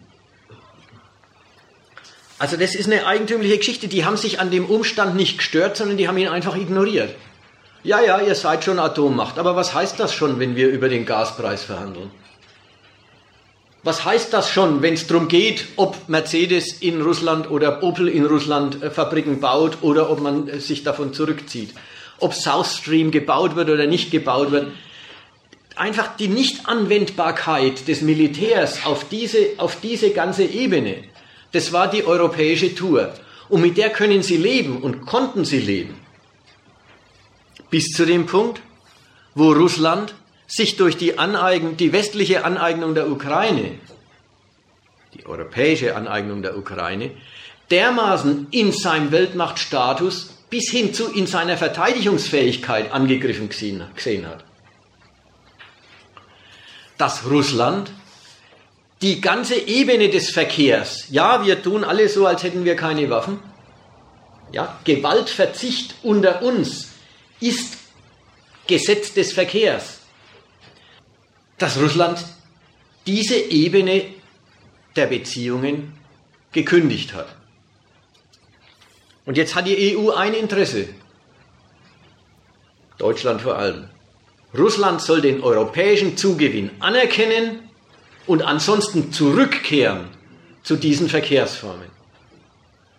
Während also Amerika den Standpunkt hat, Russland kann gar nicht klein genug gemacht werden, hat Deutschland und Frankreich den Standpunkt, Russland soll diesen Verlust Ukraine akzeptieren und dann mit uns wieder ins Geschäft kommen, so wie es vorher war.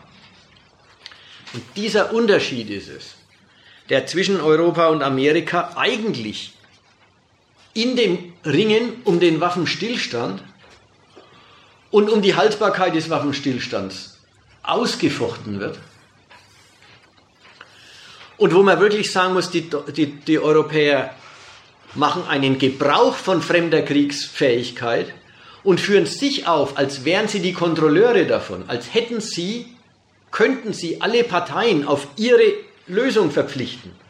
Und dabei ist eins ganz klar, wenn die Amerikaner und die Briten und die Polen die Ukraine unter der Hand oder nicht unter der Hand aufrüsten, dann ist die ganze europäische Vermittlungsfähigkeit nichts wert.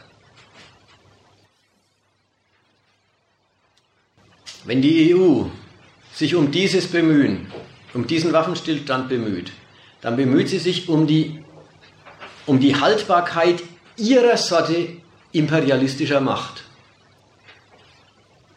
Die beruht auf der Entschiedenheit von Gewaltfragen. Und deswegen der, steht sie jetzt in dem irren Widerspruch. Sie muss und sie tut es ja auch. Auch die, auch die deutsche Regierung hilft bei dem NATO-Aufmarsch im Baltikum mit. Auch die deutsche Regierung äh, hilft mit, diese Speerspitze der, äh, der NATO äh, scharf zu machen. Auch die deutsche Regierung ist bei Manövern in Polen dabei. Das ist die eine Seite. Jetzt, sie brauchen das Kriegsmittel für ihre Macht in Osteuropa. Aber sie wollen eigentlich, dass Russland die neuen Machtverhältnisse akzeptiert und sie vom Kriegsmittel wieder runterkommen.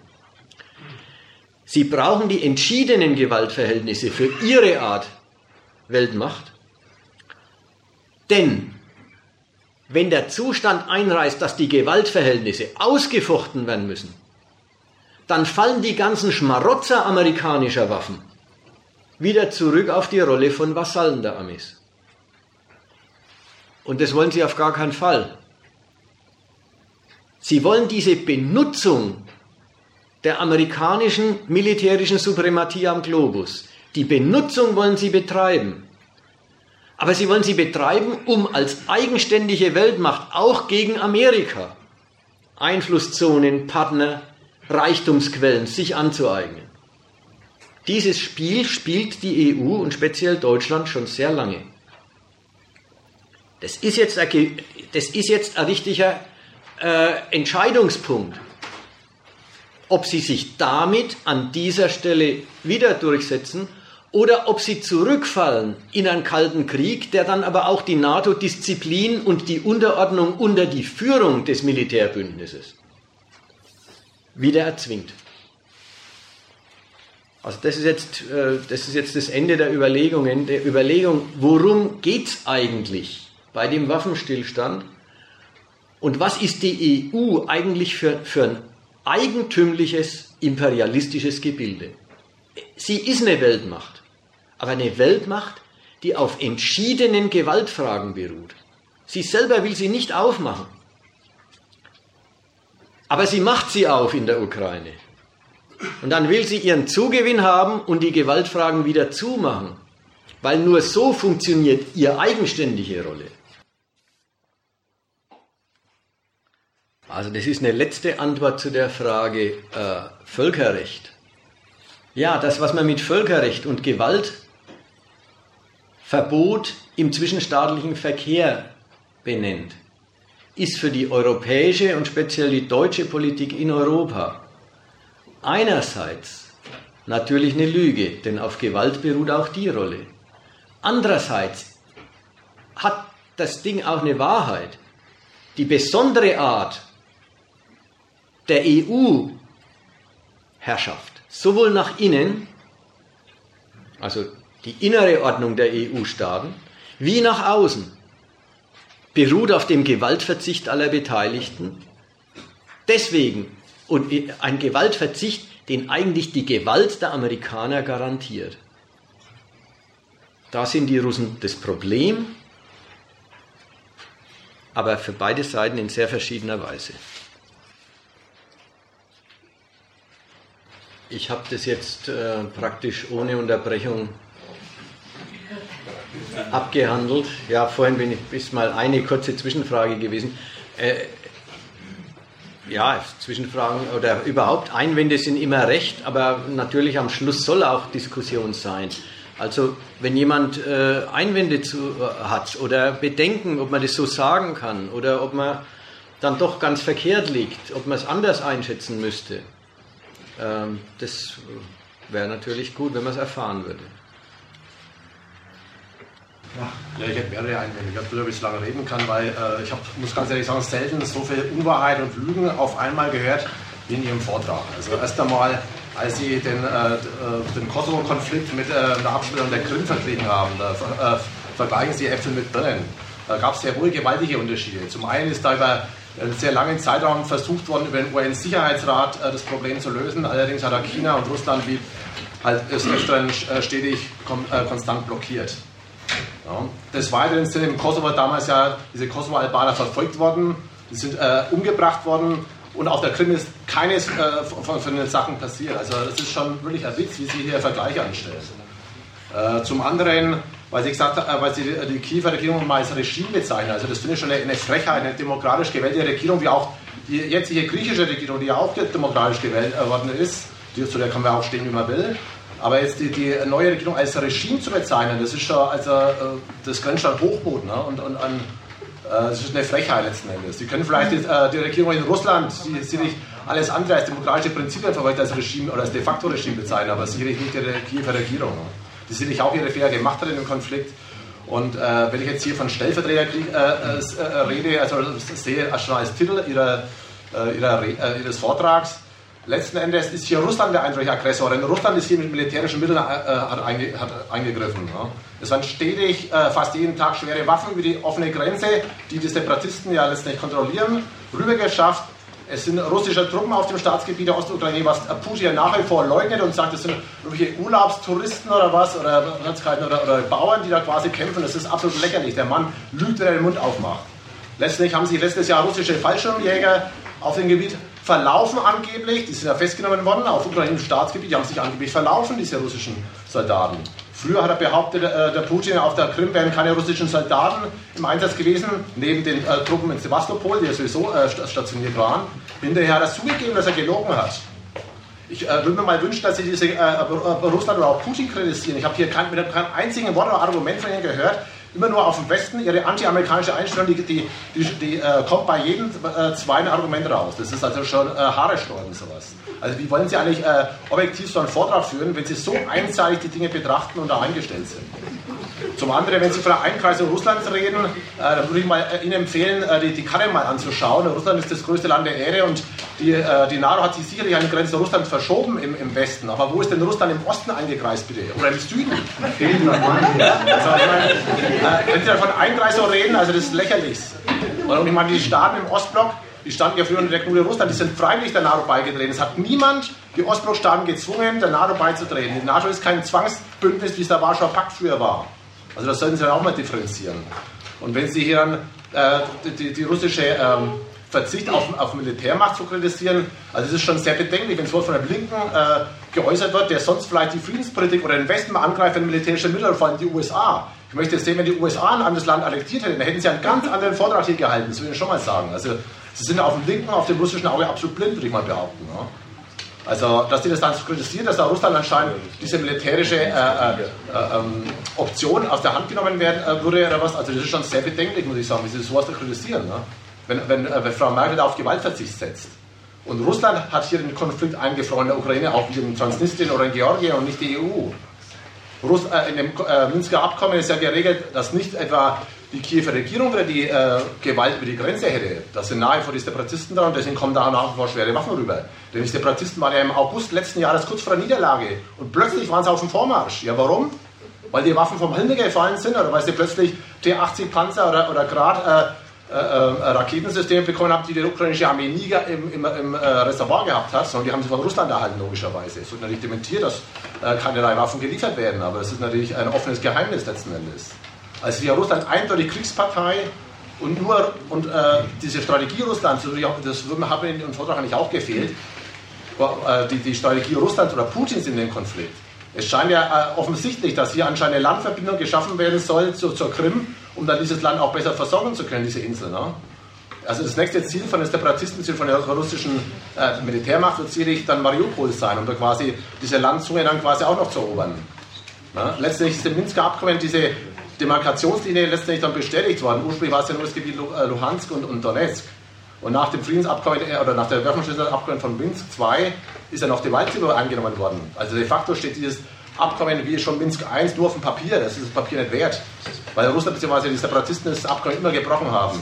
Wie auch sämtliche Waffenstillstände vorher, die vereinbart worden sind. Wir können sagen, wir, wir steigen nochmal ein in diese, in diese Rechtfertigungs- und Beschuldigungsüberlegungen.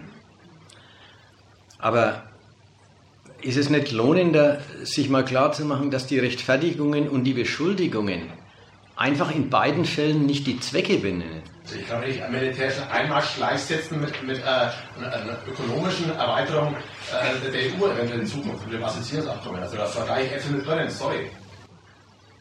Aber vor welchem Standpunkt aus vergleiche ich da Äpfel mit Birnen? Vom Standpunkt dessen aus, dass ich praktisch der völkerrechtliche Richter über die Legitimität von irgendwas bin. Kosovo ist unabhängig. Die Krim ist, Eben, die Krim ist annektiert worden. Das ist, das ist auch ein anderer Punkt, dass ein Vergleich eigentlich äh, nicht zulässig ist in der Hinsicht. Der ist äh, vom Westen annektiert, der Kosovo. Naja, jetzt ist er halt, jetzt ist er halt der Verwaltungsprovinz und mehr, mehr ein Klotz am Bein. die sind ja gar nicht besonders glücklich. Die wollten halt damals einfach Serbien schwächen, weil Serbien in dem. Ja, seht ihr, das, das ist so ein Ding. Ich, ich, die haben die schon unterdrückt, die Bevölkerung. Aber die Bevölkerung, das ist halt immer so, wenn, wenn, wenn zwei Seiten einen nationalen Krieg anfachen, dann gibt es eine schwache und eine starke. Und die starke war in dem Kosovo die serbische Seite. Und die wollte den Zerfall Jugoslawiens und am Schluss sogar den Zerfall dessen, was Serbien war, nicht zulassen. Die anderen wollten weg von Serbien und wollten den eigenen Staat machen. Das war der Konflikt. Da kann man nicht sagen, der einen, die einen sind die Guten, die anderen sind die Bösen, sondern da treffen zwei Nationalismen aufeinander. Der Westen kann sagen, das ist ihm egal, dann kämpfen die halt und dann gewinnt die Macht, die halt vor Ort die stärkere ist. Wenn der Westen aber sagt, das ist ihm nicht egal, dann sagt er das nicht deswegen, weil Kosovo-Albaner sterben. In tausend anderen Konflikten der Welt sagt der Westen auch, es ist ihm egal und dann sterben halt die Schwächeren. Das ist auch zu kritisieren. Ja, ja, soll, der soll überall Krieg führen, wo es eine Gelegenheit gibt. Also, wo, wenn der Westen also eingreift, dann greift er nicht wegen der Opfer ein, sondern dann greift er wegen der Interessen ein, die er hat und auf die Opfer beruft er sich. Und übrigens, Russland macht von seiner Seite her genau dasselbe. Ja, Russland greift mit Waffen ein, aber nicht der Westen. Das ist ja, wie hat denn der Westen im Kosovo eingegriffen? Ja, ich rede jetzt von der Ukraine. Das ist ganz das Thema. Gut, von der Ukraine. Ich, auch da, ich sage doch nicht, also da, äh, in der Hinsicht brauchen Sie mich nicht äh, korrigieren wollen. Ich sag doch, ich, ich behaupte doch nicht, die Russen würden sich da raushalten. Natürlich beliefern sie, natürlich beliefern sie die Separatisten unterstützen sie vielleicht mit Soldaten, mit größeren oder kleineren Verbänden. So genau weiß ich das nicht, aber. Krim, sie haben doch mit keinem Wort erwähnt im Vortrag. In der Krim waren russische Soldaten.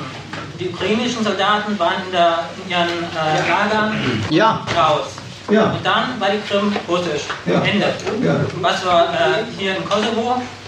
Da ist die NATO gekommen, dann hat, es wurde nicht mehr gekämpft und dann wurde die Unabhängigkeit von Kosovo erklärt.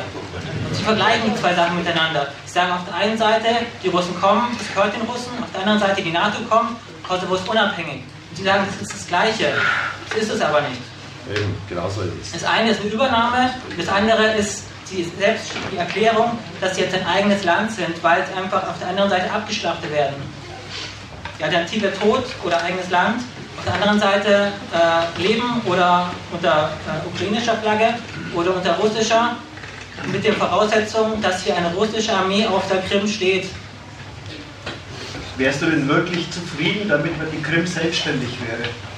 Ja, wäre ich eher zufrieden als wie damit, dass jetzt die russische Armee oder das zu Russland wieder gehört. Sie hatte ja vor, äh, vorher eine weitgehende Autonomie, die Krim.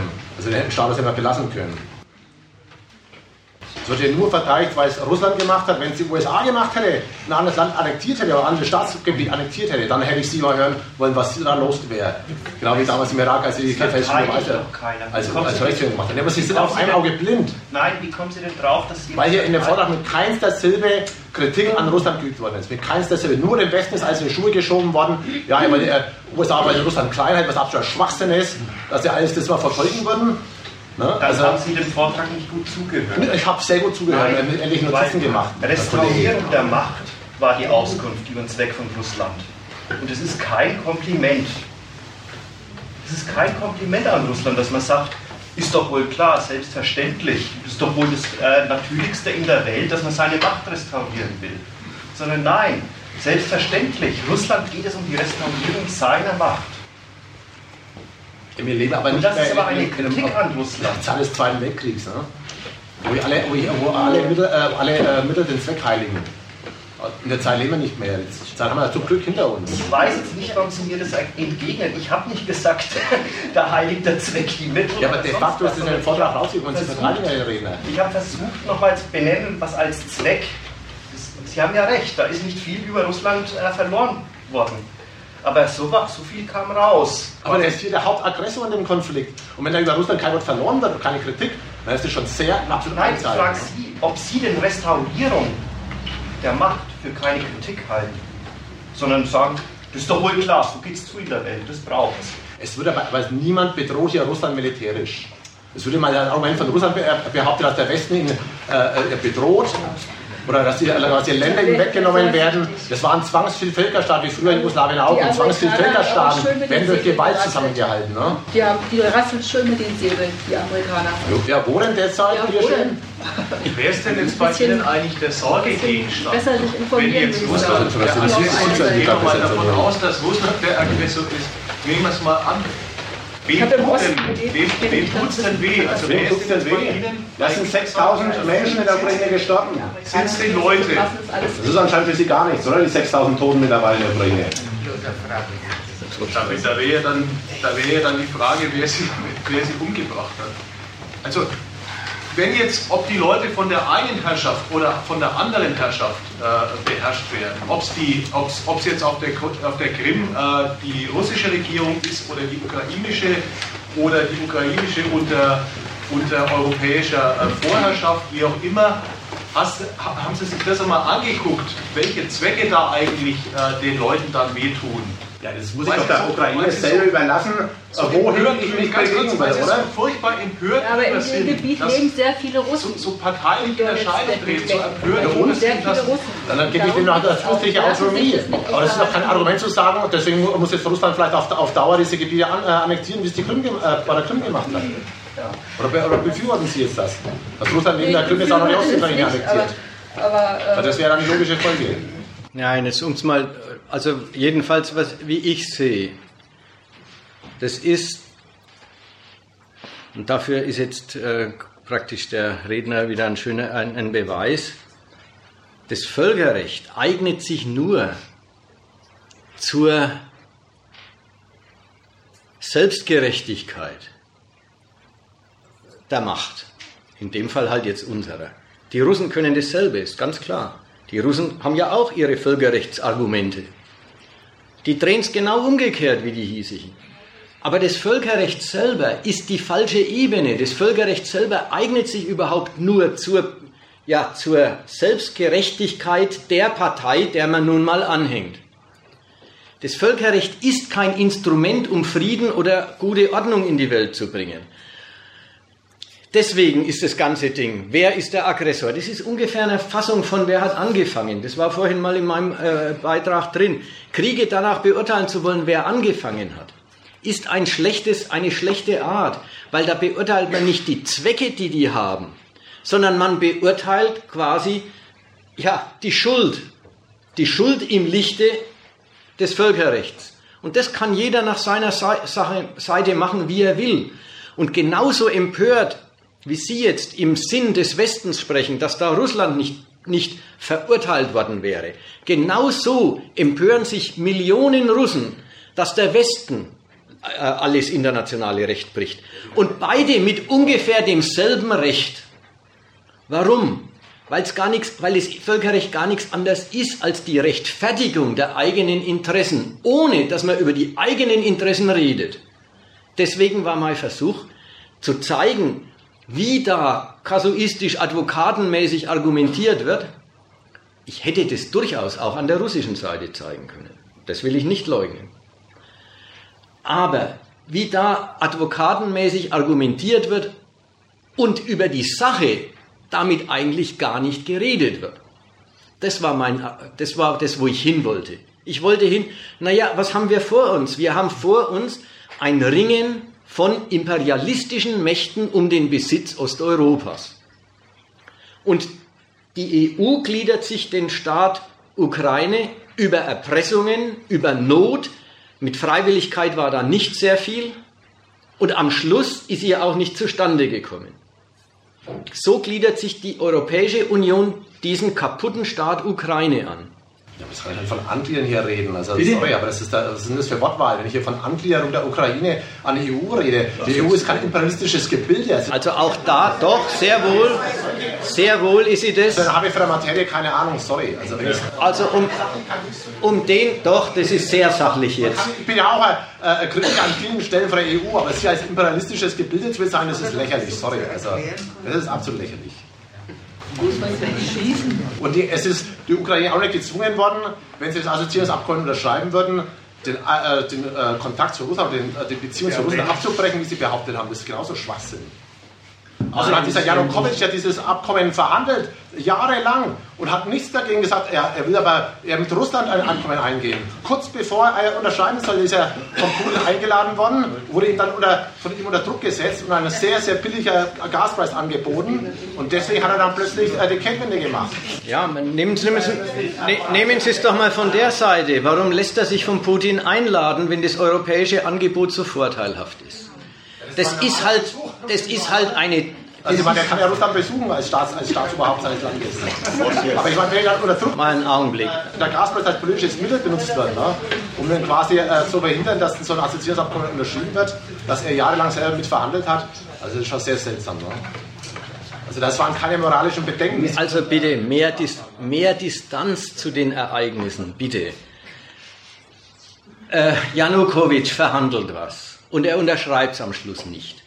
Wenn er es nicht unterschreibt, dann soll man jetzt nicht selber so reden wie, wenn er schon so lange verhandelt, dann hätte er es doch gefälligst auch zu unterschreiben gehabt. So nach dem Muster, als ob das äh, Abkommen schon ihr Besitzstand oder unser westlicher oder europäischer Besitzstand wäre und der Janukowitsch enthält uns da jetzt was vor, worauf wir einen Anspruch haben. Die haben, einen, die haben einen Vertrag ausgehandelt und der hat dem Janukowitsch die ganze Zeit auch nicht geschmeckt.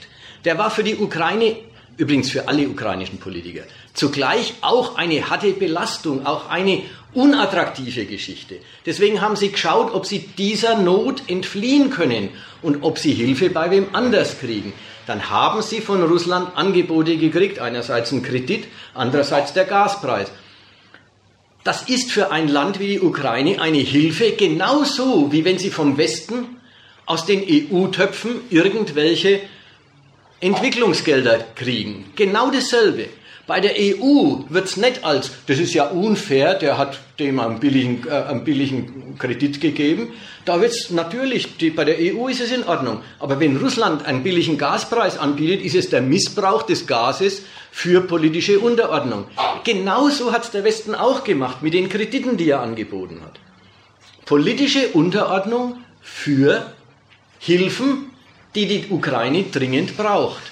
So, und in dem ganzen Ding war am Schluss für die Staatsführung der Ukraine zu dem Zeitpunkt das Angebot nicht gut genug. Sie fanden doch, sie haben immer noch andere Möglichkeiten. Dann haben sie es halt nicht unterschrieben. Da dürfen wir sich doch jetzt nicht selber engagieren und sagen, das wäre eine, ja quasi, das wäre, das hätte der nicht dürfen oder das wäre eine Verletzung von worauf wir wohl rechnen konnten.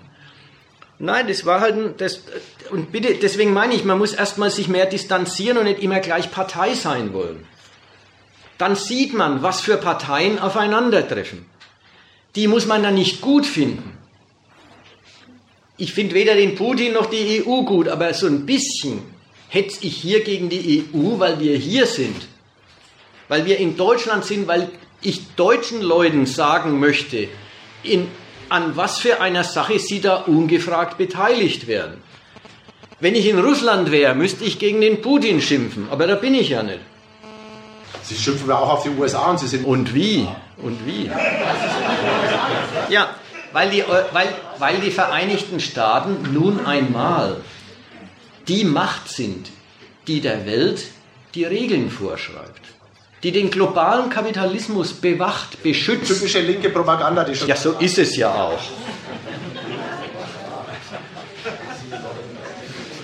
Indem wir den USA der Westen für alles verantwortlich machen, für jeden Konflikt auf der Welt, für alles, für den Hunger auf der Welt und äh, für sämtliche Probleme, dann machen wir das genau. sehr, sehr einfach. Argument dagegen, bitte. Warum ist der Ölpreis so günstig zurzeit? Stellt man, könnte man sich auch mal die Frage stellen, wer, wo kommt das her? Ja, das ist wahrscheinlich der Strategie der USA, äh, Russland niederzuhalten, wahrscheinlich Ihrer Meinung nach mit Sicherheit, oder? Ja, klar, oder, oder sorry, also weil wir dieses haben, die viel Geld über Öl bekommen. Nochmal? Das, das dieses hat viele Ölfelder und bekommt dadurch Öl. Und die OPEC drückt den Preis, weil die OPEC ist nicht Freund ISIS. Äh, naja, so viel Öl kann ISIS gar nicht in die Finger kriegen, dass es den Weltölpreis bestimmen kann. Das ist ausgeschlossen. Lange Zeit war ISIS der Haupteinnahmequelle Öl. Ja, aber für ISIS halt, im Sinn von, davon bezahlen sie ihre Waffen und ihre Munition und so weiter. Aber so viel Öl, dass sie den Weltölpreis bestimmen, das können die nicht. Es geht nicht darum, dass, dass, äh, dass den Weltölpreis bestimmen. Es geht darum, dass sie Geld bekommen. Weniger, ein geringer Ölpreis bedeutet weniger Geld für ISIS. Ach so, jetzt verstehe ich die Überlegung. Ja, jetzt verstehe ich die Überlegung. Ist nicht, äh, ist nicht hier Amerika. Das sind die. Ja, also ich wollte, okay, das ist ein Nebenschauplatz. Man, man, sagt hier Öl und niedriger Preis. Ich denke nicht, dass das mit dem, äh, mit dem äh, Russland zu tun hat. Weil wenn Russland wehtun will, das kann man auch anders. Ja. Das hat schon damit zu tun, weil Russland auch Öl. Man muss halt so sagen, die Amerikaner haben mit dem Fracking eine Methode entwickelt, wo sie sehr, sehr viel mehr Öl fördern können als bisher. Und das drückt ganz automatisch den Ölpreis auf der Welt. Und das führt und das gibt ihnen natürlich eine Waffe gegen die Russen und übrigens auch gegen die Saudis, die den Ölmarkt beherrschen, in die Hand. So, aber das ist insgesamt ein Nebenschauplatz. Man muss das nicht agententheoretisch machen, im Sinn von, die haben das Fracking bloß erfunden, um Russland zu schaden. Das ist übertrieben. Aber dass man es benutzt, wenn es es erstmal gibt, ist doch klar. Wer sagt es jetzt? Naja, ihr nicht, aber Sie beispielsweise. Die Kollegen da vorne. Das ist ein ganz so viel Angebot und Nachfrage alles zu tun mit nichts anderem. Der Verfall des Ölpreises. Aber jetzt voller Winter steigen mittlerweile. Das ist toll. Das ist toll finden. Was finde ich toll? TTIP, wenn das kommt. Ja? Ist das der bei TTIP? Ja. Also, was ihr eigentlich vermischen, sämtliche Themen jetzt? Ich möchte, äh, vielleicht können wir auch zum Schluss kommen und dann beenden wir es, aber ich möchte nochmal hauptsächlich an die, an die Hauptlinie erinnern. Die ganze Rechterei, wer ist der Aggressor, wer ist der Unschuldige, ist, ist eine falsche Ebene der Überlegungen, weil Beide Seiten haben Interessen und wenn man die beurteilen will, dann muss man die Interessen ermitteln.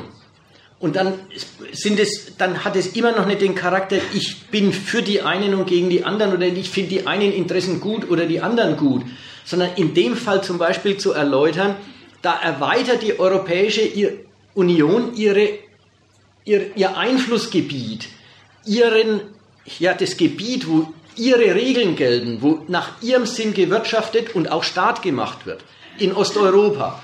Und Russland muss die Beschränkung, muss die Beschneidung seiner Einflusszone hinnehmen und um diese Frage wird gekämpft. das ist eine Geschichte, die meine ich, das ist in der Sache gegeben und da brauche ich, äh, und, da, äh, und da kann ich immer noch fragen, warum braucht Russland diese Macht? Und ich muss fragen, und das habe ich ein bisschen gemacht, wozu braucht eigentlich die EU diese Macht? Das sind Fragen, die halte ich für rationell. Aber zu sagen, wer ist der Gute, wer ist der Böse, das ist einfach, das ist eine Art Überlegung, die ist überhaupt bloß geeignet, um sich irgendeiner Seite als äh, nützlicher Idiot anzuschließen. Ich würde mit der gleichen Logik den Zweiten Weltkrieg genauso betrachten, wo Deutschland ja eindeutig der Aggressor war. Dann müsste ich genauso jetzt hergehen und sagen. Tue ich auch, tue ich auch, tue ich auch. Der Zweite Weltkrieg, man kann, äh, die Nazis sind das Allerschlimmste, was die Weltgeschichte gesehen hat.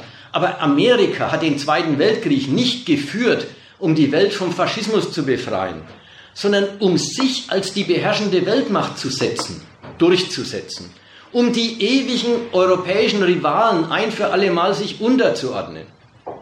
Natürlich, ja, das ist wirklich wichtig zu sehen, Staaten machen Kriege nicht wegen der Rechtfertigungen, die sie dafür erfinden, sondern Umgekehrt, sie erfinden die Rechtfertigungen für die Kriege, die sie für nötig halten. Das ist eine andere Reihenfolge. Und die Botschaft ist mir jetzt wenigstens wichtig gewesen. Und dann können wir halt sagen, da machen wir mit dem Punkt Schluss.